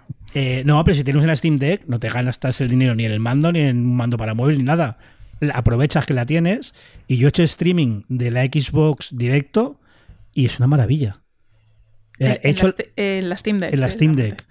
He hecho la prueba de tenerla, eh, porque lo que hace es duplicar pantalla, básicamente. De tener la tele y la Steam Deck a la vez, y a ojo no encuentro de ahí ninguno. Es una maravilla, y he estado jugando muchos juegos así. Es maravilloso, y creo que también en la nota del programa, Mirindo pondrá enlaces a, Se lo pondrás tú, a, a las aplicaciones porque creo que funciona también para PlayStation y va muy muy bien, muy contento con la Steam Deck. A ver si Valve se comporta, que prometió que iba a hacer el Dual Bot y todavía estamos esperando. Pero bueno, mm, para ir tirando. Bueno, de momento tiene lo del arrancar por BIOS. De Sí, bueno, como el botón de encendido y el menos. Como cualquier ordenador, tú le das Exacto. arrancar por vídeos y escoges disco, pero claro, el otro disco es una tarjeta SD. Y ponerte a hacer particiones a esta altura casi que no. Bueno, pues ahora vamos a seguir con más cosas y es lo bonito de los podcasts, que estamos grabando hoy que es eh, 29 de octubre de 2023, que no- normalmente nunca decimos la fecha, pero claro, un podcast te lo puedes escuchar cuando sea. Pero nosotros vamos a hacer un pequeño especial Halloween. Sí, pero luego, pues, pues si alguien quiere pasar Pero miedo luego, otro día del sí. año también es En agosto también se puede pasar miedo. Por Pero supuesto. vamos a ver. ¿No vamos a hacer un, ¿no vamos a hacer un especial juegos más raros? Que estamos en el programa 69. El problema está que no hemos conseguido que Saiba venga. Ah, Y yo eh, es que yo soy muy de, ay, no, no, no te compres. Es que además vivo con el miedo de comprarme un juego cochino en Steam y que luego mi sobrino, que tiene acceso total a mi biblioteca y cero control parental, eh, acabe jugando a eso. vaya, pues a tachar la Pues lista. nada, vamos a por juegos de miedo entonces. Hal- cuéntanos. Halloween. Algunos, algunos juegos cochinos dan Sí. miedo. Sí, no, claro. Y, Mucho y miedo. el Harry Potter, la piedra filosofal de hace no sé cuántos años también daba miedo, pero no, no por, por temática. A mí me da miedo esos juegos cuando estoy en Steam eh, en, en directo, que empiezas a hacer scroll y, y como te salga algo. A mí, a mí me da miedo porque siempre que me sugieren juegos cochinos hay una persona que conozco casada y con hijos que todos conocéis que los tiene todos y eso da muy mal rollo. Pero bueno, va. Mm, Mm, sigamos, por favor.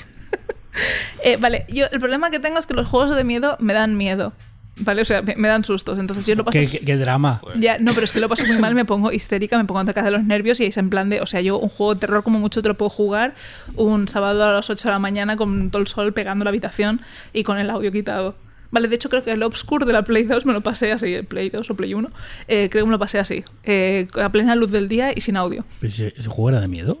No, um, a ver, era un poco sustito. Lo que pasa que yo era más pequeña, lo había alquilado en el videoclub, lo tenía que devolver y dije, "Ch, esto me lo tengo que pasar ya por orgullo, porque no lo voy a alquilar otra vez. Y entonces, pues, esa fue, fue mi estrategia. Así que, asumiendo ya que soy una cagada, Aida, la patas cagás. pero, pero mucho, ¿eh? O sea, lo, lo he pasado fatal. Yo, vamos, ahora otras pelis que ponen Halloween y todo, malísimo. Yo la Monja 2 no quiero verla ni vamos.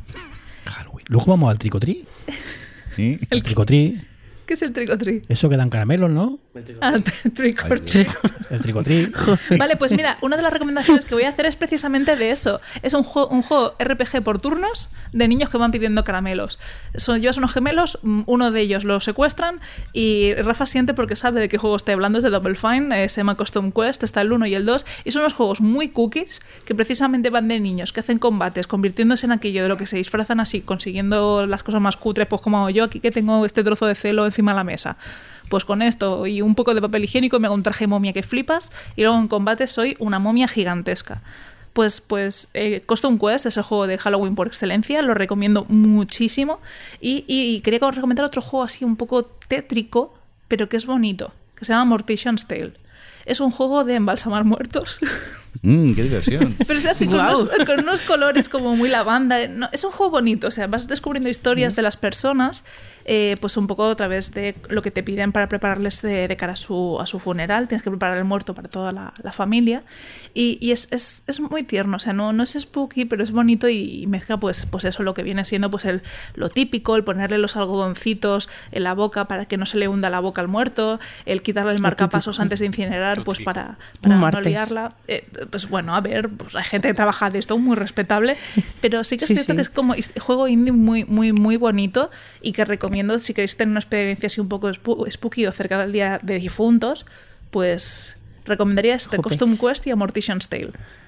Muy Estoy bien. viendo, eh, lo he buscado en Google, estoy viendo imágenes y tal. Es verdad que la paleta de colores y todo eso es muy cookie, pero claro, veo aquí una pantalla de un señor en una, en una mesa y todos los, los utensilios y tal, y me está dando un mal rollo. Pero es cookie, o sea, de verdad que es como que te, te pintan No, como la es profesión que- muy mona. Es como el, anima- el Animal Crossing del poner a los muertos decentes.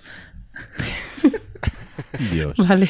Eh, ah, dejadme a mí hablar del Deep Space, que a mí es- no soy yo... El, ¿Cómo? El Deep, deep Dead. Space. ¿Cuál? Dead Estamos en, los, Space. juegos- estamos, en, estamos en los juegos marranos ya, ¿no? Sí, ¿no? Deep Space. Esa, Déjame. peli- esa película la hemos visto, ¿no, Dejadme, Rafa? que estoy Deep mayor, Express. que me confundo con los nombres. Eh, yo no soy muy de jugar de juegos que den miedico. Pero eso, verdad ese que- da mucho, sí. Y ese, eh, me lo dejaste tú en Xbox y me dijiste, ponte el 5-1, que verás qué divertido. 5-1, 5-1. Guau, mi mujer se agarraba al techo. Pues ya somos dos.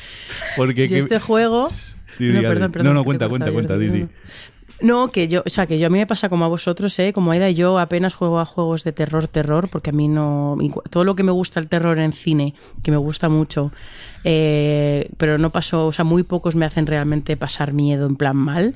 Con los juegos es todo lo contrario, a la mínima, bueno, a la mínima no, pero que tengo la tolerancia bastante baja. Y le pasa lo mismo a Alex, que ha venido alguna vez al programa, y yo los juegos de terror los juego siempre en casa de Alex, porque a lo mejor Alex quiere jugar al Dead Space, pero le da tanto miedo que me voy con él a su casa y entonces ya no le da tanto miedo si estamos juntos. Y entonces eh, es yo he jugado al Dead Space viendo a Alex jugar y pasando un poco los momentos así eh, que se atascaba, eh, pero me parece un juego mm, como absolutamente terrorífico, la verdad. No, no lo jugaría yo nunca en casa sola. O- otro consejo es el subirle el contraste, o sea, perdón, el subirle el brillo al máximo para ver los monstruos venir como un kilómetro de lejos. Eso también ayuda mucho. No, Dead, Dead Space, eh, recomendado porque justo ahora en Game Pass acaban de meter el remake de este año, del año pasado. Ah. Y, es- sí, y este juego, eh, una de las cosas por la, por la que te decía lo de 5.1 fuera de coñas, es que el sonido es El sonido es... Es, es una pasada. Y si tienes un marido cabrón que sabe cuándo viene el susto por la izquierda y te toca en el hombro en ese momento, ¡uh! ¡uh! Créeme. Claro, si es que a mí lo que me da miedo era que iba por un pasillo y en el 5.1 oías un ruido lejano, un croc. Sí, sí. Y y, cagabas y había secciones sí. en el espacio que era el silencio. Sí. Era, es el, el sonido de ese juego es increíble. Ese es uno de los pocos que. No, ese no es de miedo, es de sustos. No, pero tú encima me habías su- sugestionado y yo... te- te- Pero de miedo, miedo, miedo, ahora me venía a mí la cabeza cuando jugaba. Claro, mi hija era pequeña y jugaba Resident Evil 7. Y como mi hija era pequeña y mi mujer se iba a la cama, yo jugaba con los cascos puestos. Y, hostia, yo me acuerdo que hacía sesiones de media hora porque no aguantaba más. Que tenía que jugar sentado en el váter, ¿eh? que me cagaba vivo. Que, que Resident Evil es el que tiene... La VR. eh, La VR, el 7. VR. Siete. Eh, sí, pero es El una VR siete, muy pues mala. Es una VR muy mala, todo lo que quieras, pero en, en aquel momento cuando salió eh, la versión VR o remasterizada o algo así, que Alex no tenía todavía las gafas, se vino a casa para probar el juego en mis gafas y estuvo un rato jugando y tal, y me lo puso a mí y literalmente a los tres minutos, o sea, yo tenía para poder, me dice, no, pero mira, porque está guay, no sé qué, tú, o sea, juega un poquito. Y yo primero que me mareo, porque además ese Resident Evil es de las, esa vía, o sea, esa, mm, esa realidad virtual es de las que no, teletras, no teletransportas, sino que andas. Y me mareaba un montón. Pero tenía que estar todo el tiempo quitándomelas y poniéndomelas, porque la inmersión, que ya ves tú, que no era un, un- una realidad virtual súper buena, pero la, solo la inmersión de estar en esa casa eh, me hacía estar tan, tan, tan ans- ansiosa que cada, cierto, cada 30 segundos así me las quitaba para estás en el salón. Es como, eh, no, no, no, no, no, no, no aguanté más de 8 minutos jugando ese juego. Ni- vamos, es que ni muerta. Ni muerta en la cama de Aida haciéndome el Mortician.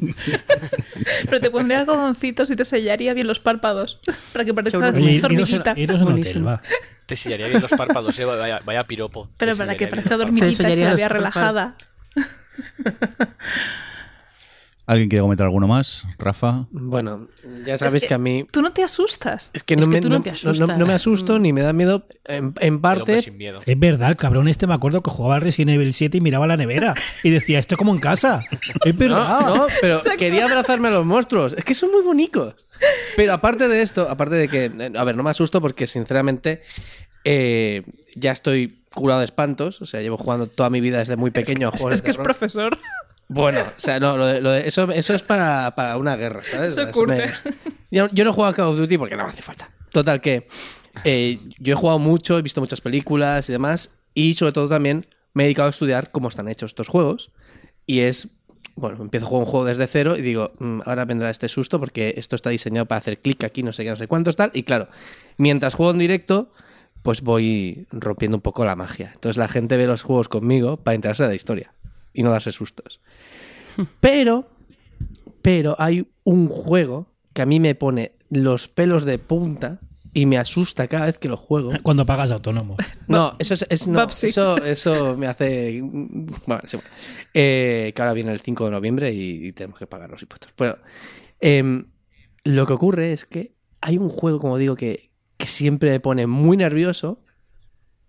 Y para poder yo resarcirme un poco, lo he reprogramado. Es decir, lo he hecho desde cero. He hecho mi propia versión de este juego estos días. Y este juego es el Buscaminas. O sea, os lo digo de verdad. ¿Qué dices? El Buscaminas. Es que no me has visto jugar al Buscaminas. O sea, prefieren mis espectadores que juegue al Buscaminas antes de que juegue a un juego de terror.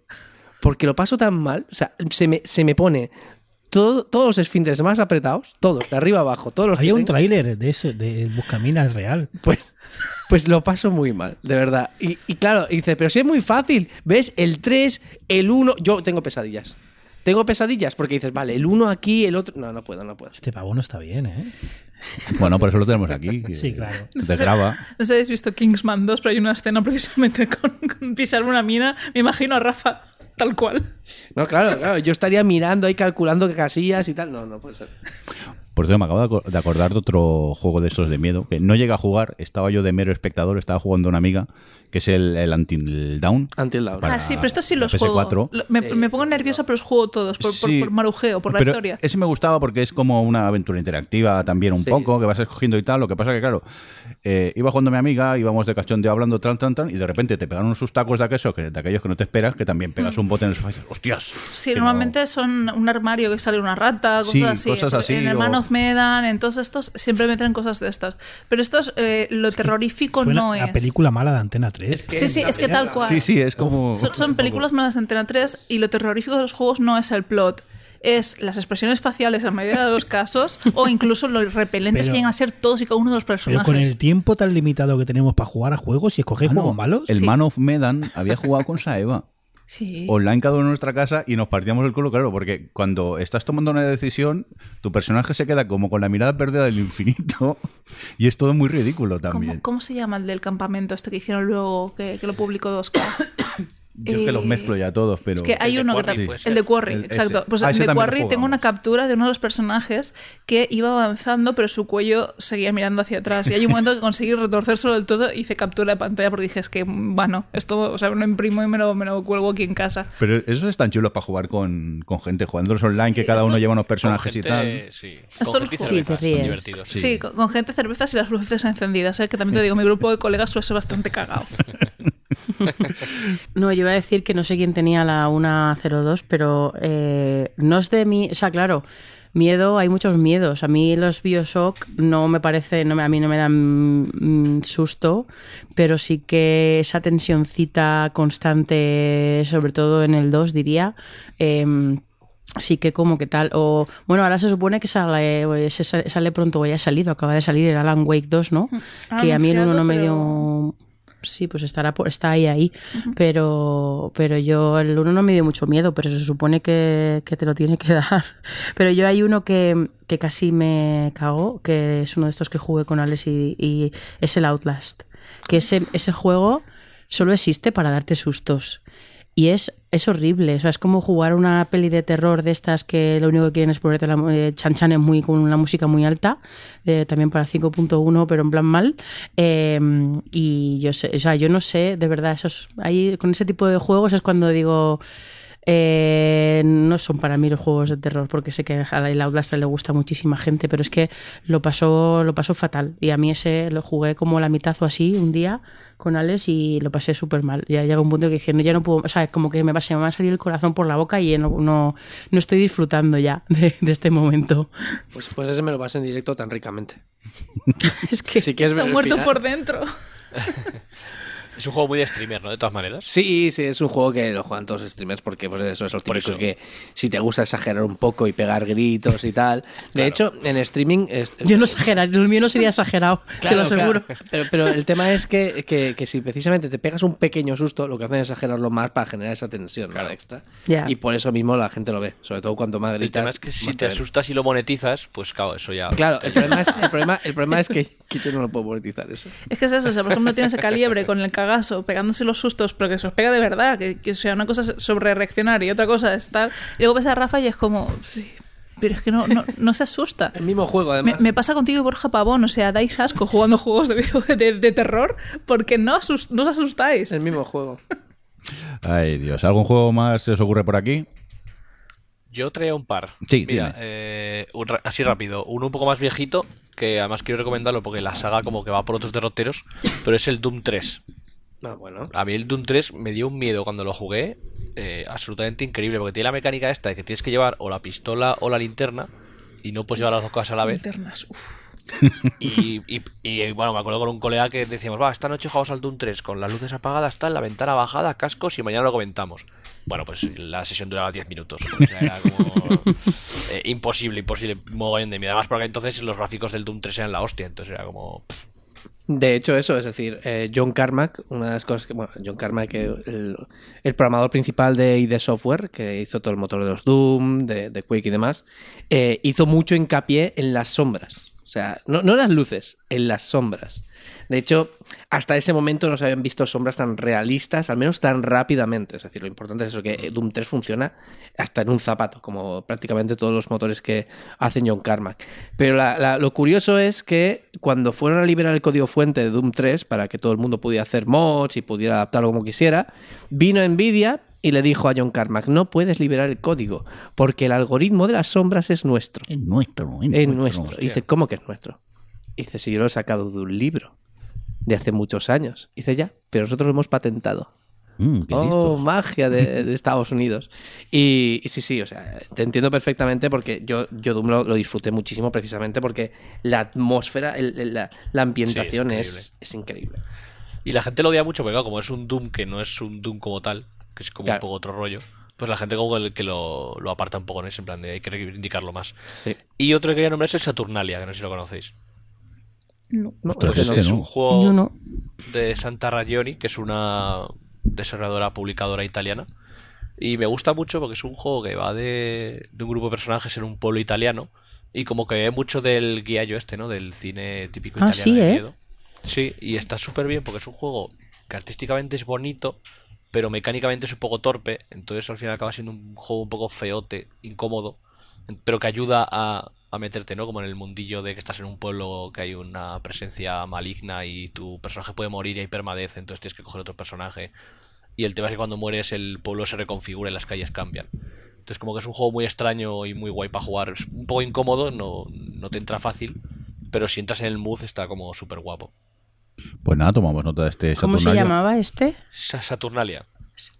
Venga, pues eso, tomamos nota del Saturnalia, que no lo conocíamos ninguno, nos hemos Adri quedado aquí. la está tomando ahora que la está Sí, sí. escuchando. La Adri está comprándolo ya. Está en Steam buscando. Venga, pues si os parece, ¿nos vamos a los jueguitos o qué? A, Venga. a los no Halloween. A los no Halloween, A vamos los para allá. más, más jueguitos.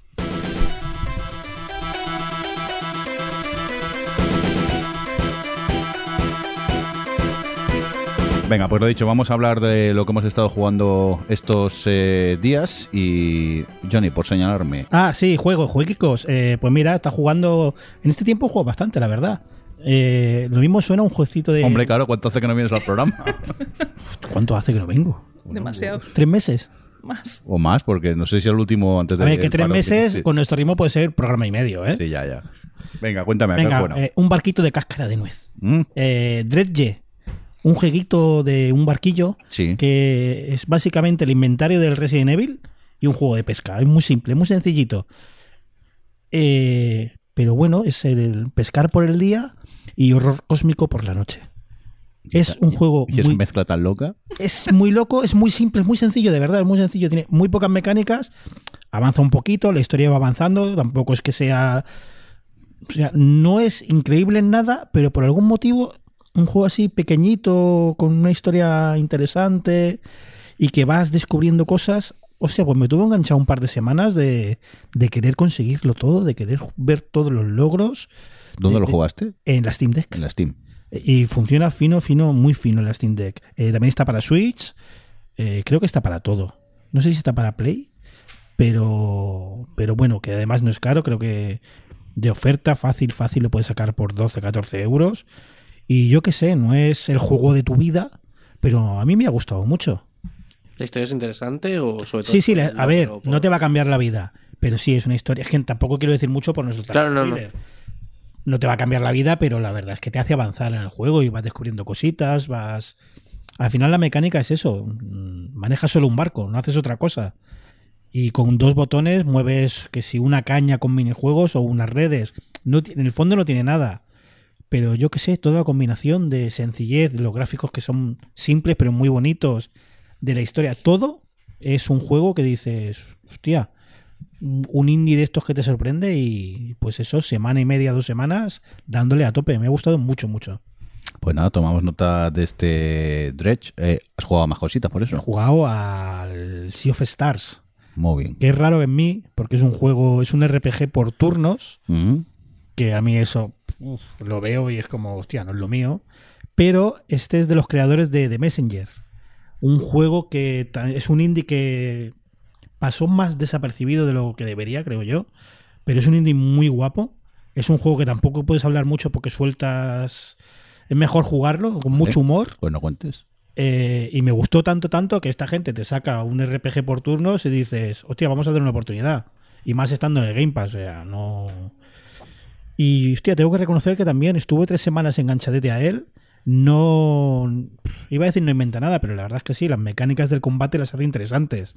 ¿Sabéis lo típico de un RPG que tú empiezas a subir niveles y al final es XXXXX? Mm. Este tiene mecánicas para evitar eso. Te hace partícipe de los combates. Los combates en cualquier momento pueden dar un giro. Tiene unas mecánicas que te obliga a cambiar tu estrategia para cancelar ataques de enemigos. Eh, no voy a contarte la- las mecánicas del juego, pero hostia, está muy bien traído. Tampoco es un juego que te vaya a cambiar la vida. Pero, oye, mm, aunque no seas fan de los RPG por turnos, es para darle una, una oportunidad. ¿eh? Un juego que también que, oye, como yo, si no te interesa, pero está en Game Pass, dale una oportunidad que lo mismo te sorprende el jueguecito. Venga, recuérdanos el juego. Eh, El nombre. Sea of Stars. Muy bien. ¿Y qué más quieres comentar? ¿Cómo que el espacio no va tan, El el espacio no va tan despacio? no va- Esto también es un juego cochino. ¿Qué pasa aquí? Porque- Eh, le comieron lo de abajo. Eh, Starfield, que bueno, está el meme de que vas al espacio Perdón, haciendo Skyrim del espacio, ¿no? Skyrim del espacio. Vale, vale. O como dice mi mujer, Starlight. Que me hace mucha gracia, porque me Está imagino. Julio Iglesias y cantantes de acabados cantando por el espacio. También te digo, el espacio no va tan despacio, pero el Game Pass eh, en streaming, desde que salió el Starfield, ha sido bastante injugable, que se me ponían unos tiempos de carga que digo yo, mira, Claro, da igual, va todo me el voy a la Switch. con, con su Steam Deck jugando. Madre mía. Eh, bueno, que eh, ¿Bien o no? Es que te lo voy a decir, claro, Skyrim en el espacio. Yo buscaba eso Sí. y, y es lo que esperaba y lo que me ha dado, para lo bueno y para lo malo. Es un juego Bethesda 100 100%. por 100. Me ha enganchado. Quien dice un Skyrim del espacio dice que es un Fallout del espacio también. O No, más Skyrim que Fallout. más Skyrim, sí. Sí, porque Fallout 4 ahora recuerda cómo era, ¿eh? Ya. Eh, ya, ya tal. Pero bueno, sus horas le eché también. Sí, no, y yo te digo que he estado dos, tres semanas que cada tarde un par de horitas le echaba. Y tiene algún giro interesante, tiene... eh, me hace bastante gracia el New Game Plus, cómo se lo han montado. Tampoco quiero hacer spoiler. ¿Quieres un Skyrim en el espacio? Es tu juego. Mm, ¿Quieres un simulador espacial? Busca otra cosa, ¿por qué no? Ahora, ¿qué, qué- qué tengo que decir? Es un juego de Bethesda, pero mm, de la Bethesda de ahora. Mm, Me, voy a, me intento explicar. Sí. Te voy a contar mi, mi partida de Oblivion. ¿Recuerdas Oblivion 360? Sí, por supuesto. Oblivion. Al inicio de la partida, al joven Johnny, Johnny regular, no el joven el Johnny bueno que está por ahí, le dieron un libro. A mí me dieron un libro. Y yo estaba ahí con mis misiones y no presté mucha atención. Y fui a una tienda. Y vendí el libro porque me daban mucho dinerico. y Yo tenía poco porque acababa de empezar. Pues resulta que ese libro era muy importante. Era tan importante que sin él no te acababa la historia principal. Bravo. Bravo. Y luego estuve horas buscando el libro y el libro no aparecía. Y aún así estuve otro huevo de horas, pero lo mismo 200, haciendo misiones secundarias, haciendo cosas de un juego de Bethesda, que te encuentras con secundarias muy interesantes, muchas veces más interesantes que la historia principal, exploras el mundo, descubres cosas. Y en Starfield esto no lo esperes. ¿No? No, porque es más Fallout 4. O sea, el juego da muchos pasos adelante en muchas cosas. Por ejemplo, el combate con piñao piñao está muy bien. No es la hostia, pero está muy bien. Pero da pasos para atrás en otras. Normalmente los juegos de PC, lo que decía, las misiones secundarias son la chicha. En este, la principal está bastante bien. Se puede mejorar, pero hay secundarias mejores. Pero normalmente en un juego de Bethesda puedes pasar de la principal y hacer la secundaria, como que pasó a mí en Oblivion. En este yo diría que es imprescindible hacerla. No quiero decir por qué, por spoiler, pero hacerla. Y al contrario que en los juegos de Bethesda antiguos no puedes hacer las cosas mal. En Oblivion, o hasta creo que en Skyrim, ya tú veías un personaje y decías, pues ahora te mato, porque me ha dado por ahí te mato. Y lo mismo te habías cargado un NPC principal y su quest Mm. se iba a la puta. Hacer puñetas, sí. Sí, aquí no. Aquí no puedes. Aquí, de hecho, eh, esto no es. Podría ser mini spoiler, pero no creo que lo sea. Por ejemplo, hay una facción que son piratas. Y tú puedes hacerte pirata o infiltrarte en ellos. Pero es una misión principal. De, hostia, o te haces pirata o te infiltras en ellos. Pero si tú vas por tu cuenta con los piratas o, o te haces pirata y tienes delante al jefe máximo de los piratas y dices, hostia, pues ahora te voy a pegar un tiro en la chola porque me da por ahí, pues no puedes. Se lo pegas, pero el tío es inmortal. Y esto con unas cuantas cosas. Tampoco puedes vender cosas que no tocas. Como que el caminito está más marcado. La libertad de los juegos de Bethesda no está. Está, pero poco. Ya. Es Bethesda, pero poco. Es que no, ahora no recuerdo que lo comentaba en Twitter, que yo que sé, que, que hizo una misión, una misión que la hizo justo al revés, o que, es que ahora sinceramente no me acuerdo si era el rollo como tú un libro. Tengo un libro que he perdido pero que tengo que entregar, y de repente llega el personaje y dice, dame el libro, pum, y, y aparece el libro y se Sí. lo da. Algo así. Sí, no sé, es exactamente eso, sé qué pero visión puede ser, sí. sí, que Algo de un en ese museo. aspecto sí, que, que hay unos fallos un poco... Sí, bueno, es que tampoco son fallos. Es como que te ponen los rudines de principiante. Tú, claro, podías empezar Oblivion, veías al, al rey y decías, pues te mato. Hala, ya no hay rey, ya la historia principal ya no está. Aquí no puedes hacerlo. Y luego hay otra cosa que me saca de quicio. Que estás en el año 3000 y no hay teléfonos. Qué bien, ¿no? Así no te llama nadie. no hay- ya, bueno, pero esto, todos los mundos abiertos son lo mismo, para aquí para allá. Vete para aquí, vete para allá, vete para aquí para allá. Pues vas a un planeta y te dice un tío, ves este planeta, dale este paquete a este y habla con este a ver qué te dice. Y tú vas al planeta, vas, vas, vas, vas, te haces la misión, te das la pateada, vas, toma tu paquete, vale, dile al otro qué tal. Y tengo que ir al primer planeta. Ándale, un Telegram. Claro, tengo que ir al primer... Que no digo que le pueda llamar ahí mismo, pero coño, yo o sea, me sé. estás describiendo mi juego favorito, ¿no? Bueno, tengo que ir a la nave. Hombre, Eh, y- pero, pero lo bueno es que llegas al otro y te dice, ah, muy bien, pues vuelve y dile esto, pero pavo. Tío. ya no. La gente se queja, no, es que puede de un planeta a otro por un menú. Menos mal. Que también puedes ir a los planetas en tiempo real. Sí, eso creo- dicen, Creo que, que vi, tú- que puedes estar que- como 14 horas para sí, llegar que un planeta a una otro. chica fue de la Tierra a o de Marte a Plutón o algo así, ocho horas. Sé que mucha gente se quejaba del viaje rápido, pero en un juego así es necesario. Es calidad de vida de, hostia, si cada vez que estoy en un sitio, en punto A, tengo que hacer todo el trámite, que la primera vez lo haces porque te da gracia. Vas a la nave, te montas, vas hasta la cubierta, la enciendes. te- Luego, hostia, tengo que ir mm, al tercer viaje de para aquí para allá. Si le puedes dar el estar ir, mejor. Que me quejo mucho, pero le he dado tres o cuatro vueltas, ¿eh? De hecho, voy por el cuarto Game Plus, le he dado... Joder. Sí, es que no quiero decir cómo porque es spoiler, pero, pero que vale la pena. Que si, si quieres un Skyrim del espacio, más o menos esto es lo que te lo da. Vale, ¿y eso para Play 5 cuándo sale? Eh, tú esperas sentadito. tú esperas sentadito, que ya, ya sí eso. Solo Xbox y Microsoft, ¿no? No, y PC está también Bueno, en PC, Steam. sí. En Steam ¿Ah, está. en Steam también? Sí. Vale, vale. Lo pasa a mi ordenador no corre eso ni No, pero bueno, un Tengo- Game Pass y juegas en la nube. Este sí lo puedo. una Steam Deck. Ah, es- la Steam Deck no da para este juego. Que no ¿eh? puedo, que me compro la mesa esta de sonido nueva. Ahora no me puedo gastar una Steam Deck. Hombre. Vamos, ¿que lo recomiendas entonces? Sí, sí, sí. Yo me quejo porque soy un vinagres, pero que está muy bien, está chulo. Muy bien. Venga, vamos a por Adri. cuéntanos, ¿a qué has jugado? Pues yo he estado jugando a mi primer Final Fantasy. ¿Qué es Porque el Final. Fantasy cuál? Su primer Final Final, Fantasy Chispas. X. Parecía algo así. Chispas, Ima- Imagina ser Final efectivamente. Fantasy. Imagina ser el 16. El 1, ha jugado Por- al 1. Durísimo. Pues no, bueno, ya miento. Ya jugué a uno, a el Final Fantasy Crystal Chronicles, que era uno que había para la, para la GameCube, porque yo nunca he tenido la PlayStation hasta la 3 y como muy como ya como muy entrada a la vida de los Final Fantasy, pero Era muy pero fue ¿eh? pues Ese.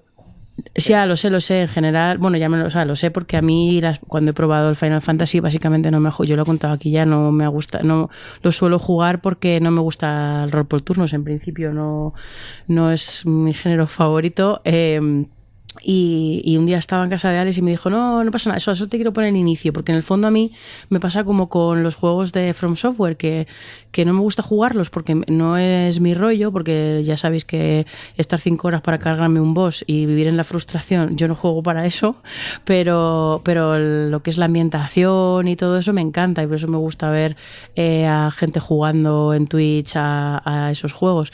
Y con el Final Fantasy me pasa que a mí me encanta la fantasía épica, pero como no me interesa el tipo de juego, pues, pues nunca había jugado. Y entonces me pusieron el, pues todo como el arranque y flipé en colores. Y al irse de vacaciones, Alex me dice, yo te dejo aquí el juego. Si te da por jugarlo, que sepa, como ya has visto que no es por turno ni nada, pues oye, pues lo juegas. Y si no, sin presión. Sí, mira, yo te dejo la Pero bolsita de heroína totalmente, aquí. o sea, me hizo, me hizo el- la encerrona.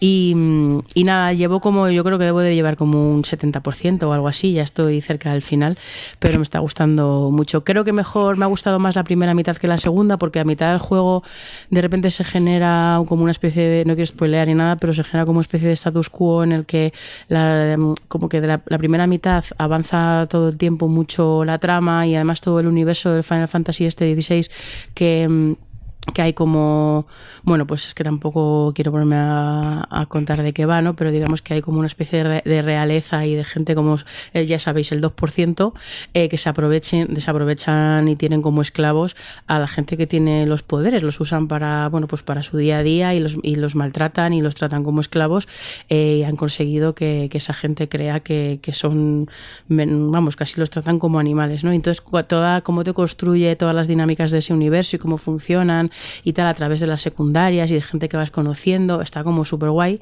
Eh, lo que pasa es que en este, de, como de la mitad hacia lo que llevo, me está resultando un poquito más repetitivo porque ya como es como muy reiterar y un poco lo que decía Johnny, que a veces es como mm, que necesito que me hagas este favor y son favores de recadero que tampoco están, bueno, pues mm, aparte es como, necesito que les lleves este plato de comida a estas cinco personas y se lo guardo en el bolsillo, que es como, a ver, Ah, bueno, a mí te- en los te vas- RPG eso me saca de quicio. Oye, llévale, que- llévale este paquete a ese. Tío, acabo de matar a un dragón de 10 cabezas.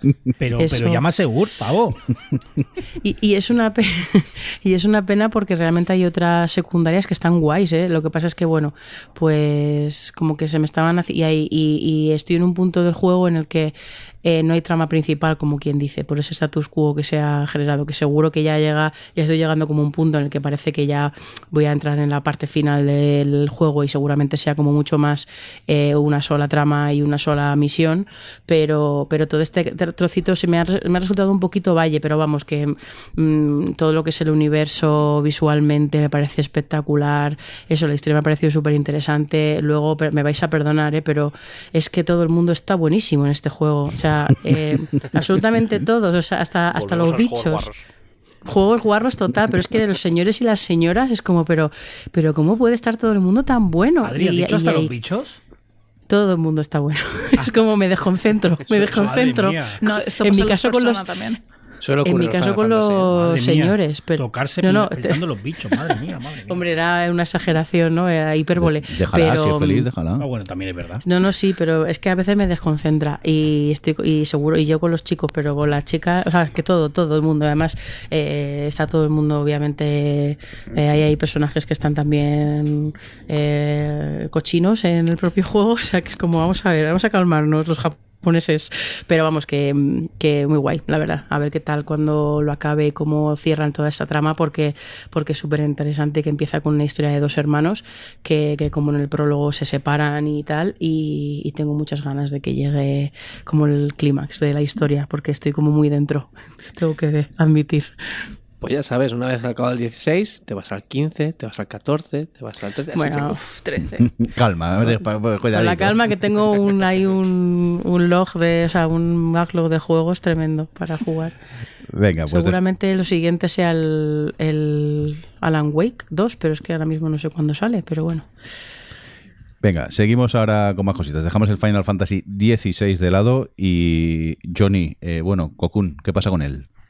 ¿Qué me cuentas de él? Uf, que, que me está gustando mucho. ¿Sí? No sé si sabéis cuál es, pero eh, básicamente es el juego que ha sacado el estudio que lleva ahora el que hizo el diseño de gameplay de Limbo Inside, con lo cual enlaza un poco con lo- que hablaba antes Elena.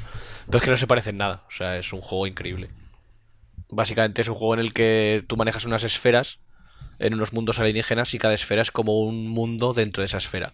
Entonces vas metiéndote con las esferas dentro de las esferas y eh, se generan puzzles en base a esa, esa superposición de niveles, ¿no?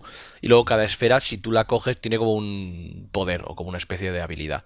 Entonces tienes que combinar la habilidad que te dan las esferas con el viajar entre las esferas. Es como una cosa muy loca. Y lo que más me gusta es que parece muy complicado, y si lo ves es muy complicado, pero te lo hace sentir súper fácil. Pues es un juego que no tiene ni un tutorial ni una palabra. Es todo, empiezas a jugar y ya está, y para adelante. Pero lo explica todo con el escenario y lo explica tan bien que te sientes hasta listo. O sea, que es una cosa que en mi caso es complicada de conseguir. Entonces, me está, me está gustando bastante, bastante. Yo lo estoy jugando con mi hija este, que está en Game Pass, y es verdad que es un juego muy amable. Tú vas haciendo cositas. Ya, mi hija, 8 años, y resuelve los puzzles. Mm, es eso, te hace sentir listo porque todos los puzzles son, Claro, son muy sencillos, pero están representados de una manera que parece muy retorcida. Entonces tú Sí. vas ahí, metes, sacas bolas, me entre esta bola, saco esta bola, el juego de la bola china le llamo yo, y está muy bien, está entretenido. Muy Yo amable, te hace sentir listo. que- sí, yo juegos de puzzles en los que me atasco y siento que me atasco, entonces empiezo a probar cosas. Pero en este, cuando me he parado delante de un puzzle, no es porque me he atascado, sino porque me he parado a pensar. Y de, vale, esto me lo han enseñado antes, que esto se hace así, o sea, y lo haces. Entonces, como que nunca te sientes eh, frustrado con los puzzles, aunque parezcan súper complejos al principio. en plan de, Oye, hay un nivel aquí con un mogollón de movidas y no sé qué hacer, ¿sabes? Y es eso, que no hay ni un solo texto, ¿no? Es decir, Cero. todo es Nada, nada, narrativa cero. ambiental. Cero. Llevas Sí, como sí, una todo. cucaracha espacial que coge las Eso es. bolas y entras y sales. O sea, al principio es eso, es visualmente cuando sales de una bola o entras en una es cuando descubres que las bolas dentro de cada bola hay un mundo, pero luego puedes meter otra bola en el mundo. Parece muy retorcido, pero no sé cómo lo han diseñado de forma que intuitivamente te entra todo en la cabeza. Y es eso, es un juego que tú vas tocando cositas y siempre vas acertando y pasando cosas muy amables. Está, está entretenido. O sea, no es la bomba como he leído a mucha gente. No me lo he pasado, a lo mejor así me explota la cabeza al final. Pero lo que llevo ahora, que llevo, digamos que llevo cuatro bolas, mm, cero atascos. Es sota caballo rey, pim, pim, pim, pim, pim, y hemos ido avanzando. Yo creo que es más la bomba de lo que parece en el sentido que es lo que decíamos, ¿no? Que, es, que por dentro es muy la bomba, lo que pasa es que por fuera no lo parece. O sea, yo creo que a nivel de diseño de juego eh, va a ganar muchos premios porque es una cosa como muy, muy bien hecha. Sí, se nota que el diseñador sabe, o sea, no es que sepa diseñar, sabe muy bien cómo piensa un jugador. Eso se es. nota que lo tiene muy interiorizado. Sí. Sí, sí, es muy interesante, muy interesante. Oye, pues Y eso está jugando ese, como venía de jugar al, al último Tomb Raider, al de Shadow of the Tomb Raider, que me pareció malísimo, ha sido como un contraste brutal, o sea, en plan de... Como lo, lo- lo peor que pueden ser los videojuegos y lo guays que pueden ser los videojuegos. Son como los dos juegos bandera. Venga, pues eh, tomamos nota de este Cocoon, juego que yo no conocía para nada y me ha llamado mucho la atención. Y, y Adri está aquí con la mano levantada, que, que- que está nervioso. ¿Qué te no, pasa? Solo que, no, que estaba mirando porque es que me sonaba que salía ya y es que ya ha salido, ha salido antes de ayer, ¿vale? Ah, vale. Lo, lo que pasa es que estaba Ha- mirando ha y salido, no ha sa- supongo que hablamos del Alan Wake 2, ¿no? el Alan Wake 2 ha salido el 27 de octubre, o sea, antes de ayer. Y eh, lo que pasa es que no ha salido en físico, que lo estaba mirando y me estaba resultando raro, pero... No, no va a salir no ha en salido físico. Alan Wake 2 no sale en físico. Ya, ya dijeron joder, que no. pues, Lo, Pues- lo- lo de que no salga en físico es lo de directo a VHS. O sea, al revés, que cuando salía en el cine de, no, no, estas películas directo. Oh, bebés, directo- se cierra el círculo, Fatal. se cierra. Es lo que hablábamos al principio del programa. ¿Y qué? Que no salgan físico, de verdad. Es que Johnny tenía razón. Bueno, pues porque luego solo puedo prestar a alguien, o sea, no sé. Pues ves, la pelea es consigue prestarlo sin que sea físico, como en Steam. Ya, pues... ok. Hoy no te Pero- pongas triste, perdona. Pero cuesta 60 pavos y no es tan físico. Es No, que no, cuesta 60 pavos, ¿no? Sería más baratico, ¿no? 60 pavos la edición, esta, la edición estándar y 80 la deluxe. Uh, Joder. Hay que, Es hay una que barrera mental esa, ¿eh? La de pagar 80 pavos por nada, en principio. O sea, que decir, Buah. a veces cuesta un poco el comprar una clave por ves. 80 pavos.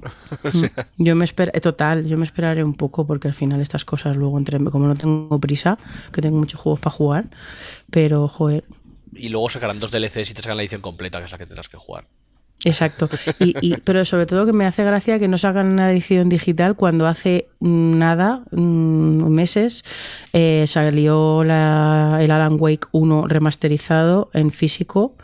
Mm, en fin, no sé. Bueno, ya está, era, era mi inciso. Pues nada, se nos, Podéis ha, seguir. se nos ha quedado Ad- Adri, Adri un poco mustia, pero bueno, vamos a, a seguir.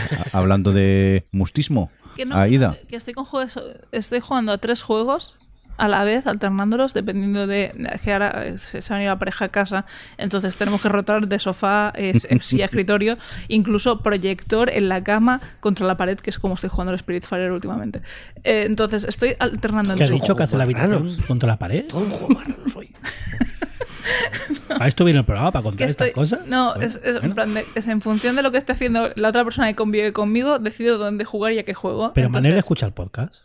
Ostras, sí, eh. Entonces va a escuchar que lo que haces contra la pared, lo que te hacen con... No, está un poco feo, ¿eh? Bueno, el caso es, él estaba ahí con su Blasphemous y sus historias y yo entonces me digo, si estoy en el, en el comedor, juego a la Switch y estoy jugando a Super Mario Wonder.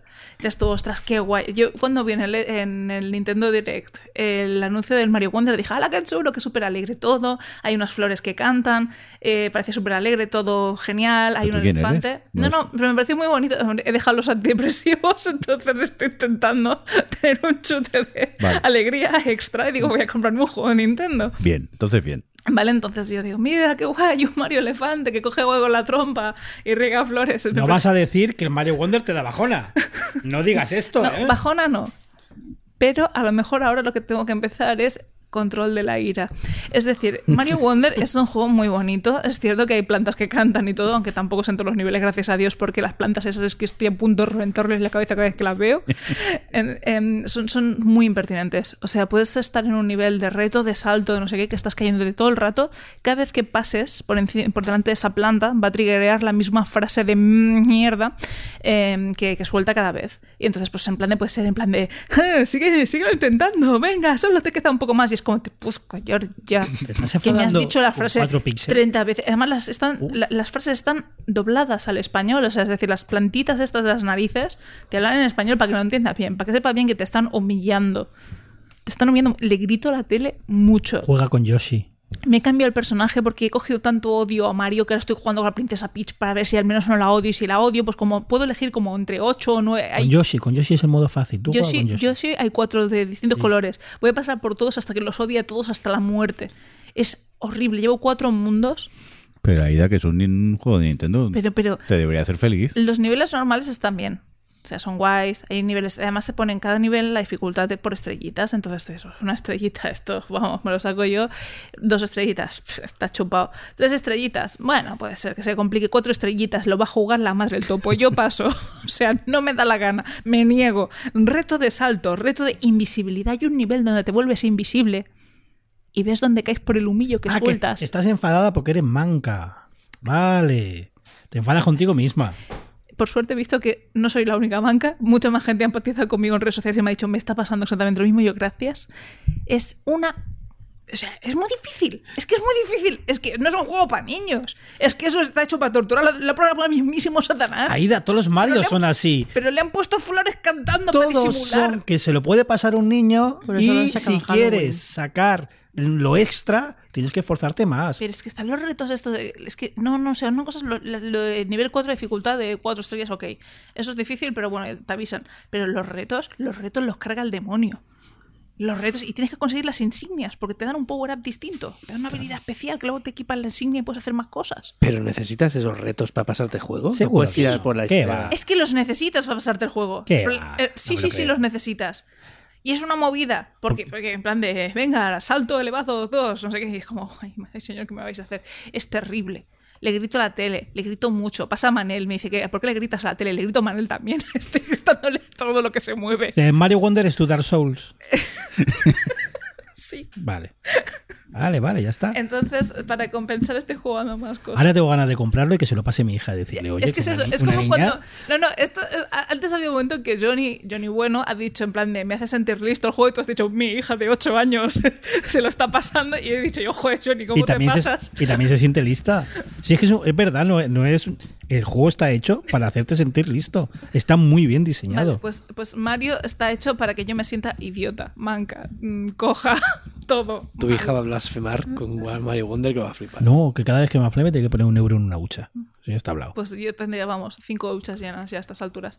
Pero por lo demás, bueno, eh, he podido entonces hacer otra cosa que es reconectar con mi niña interior. Vale, porque yo tenía, de pequeña tenía una obsesión enfermiza con eh, Team Park Wall. No sé si recordáis ese juego de parques de atracciones, que tenía como creas parques de atracciones con distintas temáticas.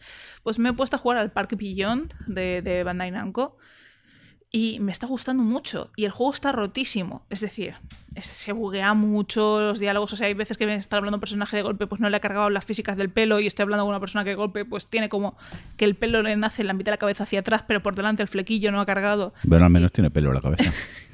Visto así. Era, pero- era el Chocas. Era, chocas, era KTVP. Pues por suerte, a ver, el juego es muy alegre, estoy creando parques de atracciones, tienen pues bueno sus, sus retos de, venga, consigue hacer una montaña rusa que tenga tal nivel de asombro. Y hay una cosa que me está gustando mucho porque yo lo que hacía de pequeña era montarme en todas las atracciones, en plan poner la cámara eh, de, de espectador, o sea, de persona que, que se monta la atracción y marearme con ella. Además he puesto a mi hámster también delante de la pantalla para que viva la experiencia, porque por alguna razón pienso que un bicho que tiene los ojos a los lados pues puede ver frontalmente. Y, me, está, me está gustando mucho, pero es que hay una parte de, de locura de todo este juego que se llama las imposibilizaciones, que lo hace incluso mejor. Tú puedes hacer mejoras a todas tus eh, atracciones o casetas de comida o incluso personal con imposibilizaciones, que es decir, consigues generar tal asombro en el público que va al parque de atracciones que puedes ir haciendo como versiones más locas aún y que son imposibles en el mundo real de cada una de las atracciones. De forma que, por ejemplo, pues una que pasa a ser el, el típico pulpo de feria, ¿no? Que, que mueve a las, personas a las personas con sus tentáculos y todo, pues acaba siendo un kraken en un estanque enorme donde mete submarinos y luego los lanza por el aire y es es- es súper loco. Entonces, eh, lo estoy pasando muy bien. Me ayuda a desestresarme después de, de un- una jornada de, de, de de, digo, del Mario. Y, y- y la verdad es que está siendo una experiencia muy grata, pese a que el juego en sí no diría que está muy bien hecho. Eh, te plantea distintos retos, ¿no? De, pues, eh, este sitio que es un sitio de residuos eh, que van a cerrar sanidad, eh, vamos a montar un parque de atracciones súper guapo aquí. Y es como, venga, vamos, ¿por qué no? Que podría salir mal. Y, y está siendo una experiencia muy, muy agradable. Vale, y este es el Park Billón. Park Beyond. Muy Sí. bien. Aparte me he comprado un DLC. he pagado 5 euros por un DLC que añade contenido de Pac-Man para que puedas tener dos es- es- eh, atracciones tematizadas en Pac-Man a los animadores del parque disfrazados de eh, Inky, Pinky, Blinky, Clyde y, y el propio Pac-Man, que son los fantasmitas de Pac-Man que tienen nombres. Esto he mirado a Rafa porque él se lo sabe. Y, y algunos bancos y papeleras tematizadas de, de Pac-Man. Y solo por 5 Tiendas. euros. Solo por 5 euros. Y tiendas también. De- de- para comprarse sombreros de Pac-Man y ver a la gente que va a tu parque de atracciones con, con gorros de Pac-Man. Me parece maravilloso. ¿Algún juego más que quieras destacar? Pues he estado jugando un juego que, que es. eh, bueno, es, a ver, sería mustio porque es de ayudar a gente a pasar a- a- al otro barrio. O sea, Ujú. es el, el juego este de Caronte, el Spiritfarer, que, que Adri ya habló en su día. Y, me gusta mucho porque Adri hizo un comentario aquí en el Gamers de, de que hay veces que como que te encuentras todo el rato intentando conseguir ese objeto, ese alimento que sabes que le gusta a un personaje y luego resulta que ya no está, ¿no? El cómo los acompañas. Pero debo decir, además el comentario de Adri que lo pintó como una experiencia así como como muy bonita de, de ir acompañando a la gente en su último momento, intentando hacerles felices y ayudarles a, a ir a más allá y que ellos incluso no muestren esa gratitud contigo. Hay gente muy estúpida. O sea, yo hay gente en ese barco, me parecen unos impertinentes. Hay unos que son unos matones, hay otro que, es un tío que le pone los cuernos a la, a la pareja constantemente. O sea, me parece muy chungo. O sea, les estoy cogiendo a. Algunos es como que vete al otro barrio y no vuelvas. O sea, no, mm, sí que me parece una experiencia muy bonita y hay algunos personajes que me parecen como muy entrañables, pero hay otros que es como, anda, vete al infierno y déjame en paz ya de una puñetera vez. Y, y no sé si Que eso... se lleve al es- infierno tú. Sí, es que es como, ¿sabes? Y es como, tú estás ahí súper guay, en plan de, venga, vamos a darles comida, venga, voy a hacerles favores, voy a hacer que se vayan de aquí súper felices, pero es que algunos son unos auténticos egoístas, desgraciados, que digo, yo, anda, que te- es que me, me- pero no puedo porque por la trama del juego tengo que, que ayudarles.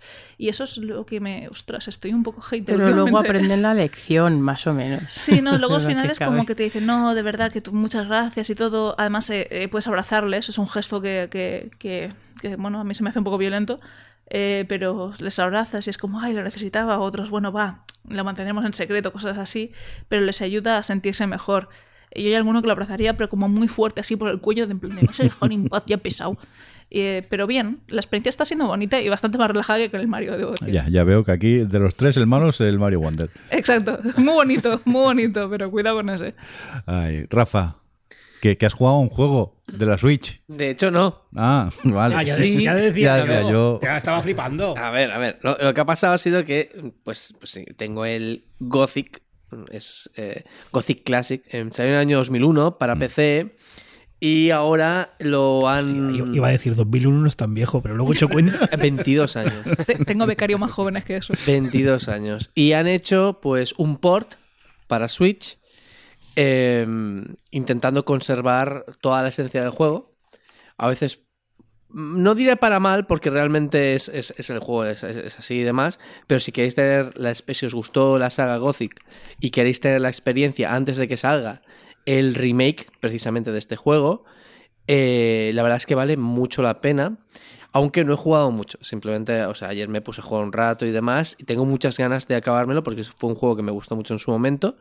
Y eh, bueno, solo quería destacar que ya hablaré un poquito, quizás hablaremos un poco más en profundidad de, cómo se ha hecho este remake, bueno, más que remake, este port en, eh, para Switch, porque resulta que mm, lo han hecho sin el código fuente. Es decir, la empresa que desarrolló el juego lo perdió todo y han tenido y han tenido que han tenido que investigar cómo está hecho y sinceramente es, es tal cual. Es decir si veis fallos y demás es que estaban ahí. Es decir hay un momento en el que en el que alguna cosa se ve como fuera de lugar y no no es que es que era así. Y sinceramente vuelvo a decir o sea muy buena adaptación eh, solo he jugado un- una, una horita y pico y tengo muchísimas ganas de más ya os diré más algo más más adelante Hoy, pues mira, tomamos nota de este Gothic. Eh, dejarme a mí que haga un apunte rápido. eh, nada, me acabé el, el Zelda, el Tears of a Kingdom. Eh, ya hemos hablado del juego, tampoco me en- entraré, pero un juegazo. El Zelda es un, un juegazo, no hay mucho más que, que añadir. Y no sabía qué jugar, estaba un poco. Mira que tengo mil juegos pendientes que jugar, pero no me apetecía ponerme con ninguno. Y me acordé del retorno eh, to Monkey Island y dije, oye, que en el iPad se tiene que jugar muy bien. Y la verdad que he jugado poquito, creo que voy por la cuarta parte o algo así. eh, pero es que es tan cómodo en el iPad, con el dedico vas tocando y tal, y, y es la, el juego es el efecto este nostalgia de volver a los click and points de toda la vida, pero, Pero- que pero han hecho una actualización. que- Nostalgia, bien. Sí, porque han hecho una actualización que me funciona muy bien.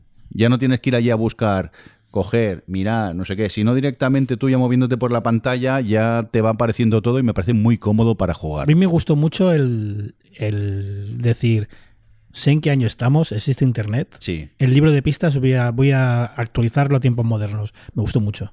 El libro de pistas que me funciona muy bien también porque yo soy lerdo, soy me cuesta a mí estos juegos de click and point y hay momentos que te quedas súper bloqueado y, y es eso que te da dando una pequeña pistica que a veces con una simple pista ya puedes seguir eh, eh, avanzando en el juego. ¿Que, que te cuesta? Pues la segunda ya que te lo da bastante más jaito y la tercera ya que te dice, vete aquí y haz esto. Pero que me gusta eso, que con la primera si te quedas muy atascado siempre puedes usarla y a partir de aquí poderte mover un, un pelín. Y bueno, y luego pues lo de siempre, el humor que tiene, el, el cómo han retomado el juego al principio para... Pero además lo han hecho de manera de que si eres de muy, muy vieja escuela e hiciste el 1 y el 2, te Sí. cuadre. Y si he jugado lo demás, también te cuadre. cuadre, Está muy sí, bien sí. hecho.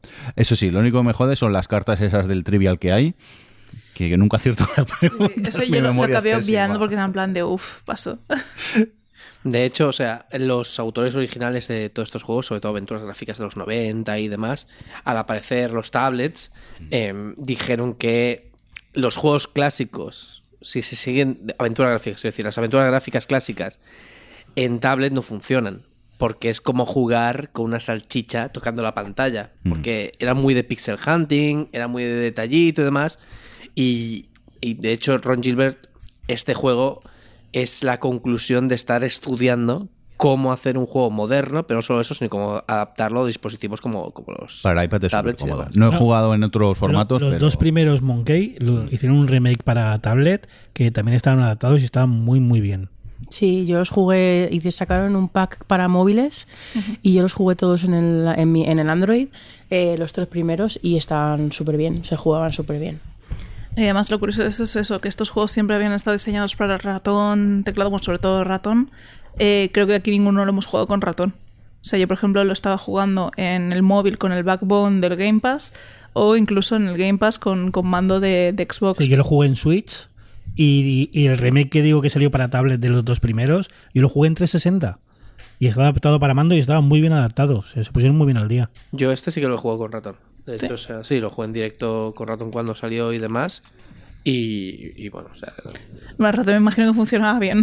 totalmente, obviamente. Pero es No es lo óptimo, pero va, te lo pasamos. No, claro, claro. Es decir, el problema es ese, que se han de adaptar los juegos, no es simplemente hacerlo y ya Sí. está. Por eso decís que están muy bien adaptados. Eso es lo que- Bueno, creo que de hecho en Switch puedes jugar con el mando o tocando la pantalla.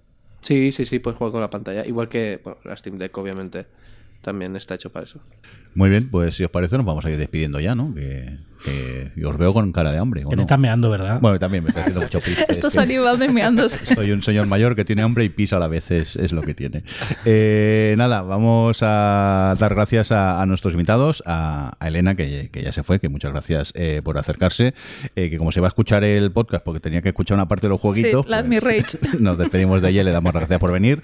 También al Johnny Bueno, gracias por venir, Johnny. Muchas gracias a vosotros por darnos el espacio de promocionar el- lo que hacemos. Es que nos mola mucho el proyecto, entonces pues siempre es un placer que vengáis aquí a hablarnos de, de lo. No, deci- no, no dijimos Muchas que lo vamos a quitar, porque ya no hace falta, ¿no? Si están ya. Sí, pero no se lo voy a decir a él. a él No, no, pero no me hagáis no me hagáis caso que, que soy un bocaza. Es que no sé para qué me mandan a mí a los podcasts, que no lo entiendo. Si es que lo, lo- luego la versión editada, lo del no sale, no te preocupes. Adri, adiós. Adiós. Mejórate, que estás un poco pachuchilla. Sí, gracias. Toma. Ha- Está medio Toma.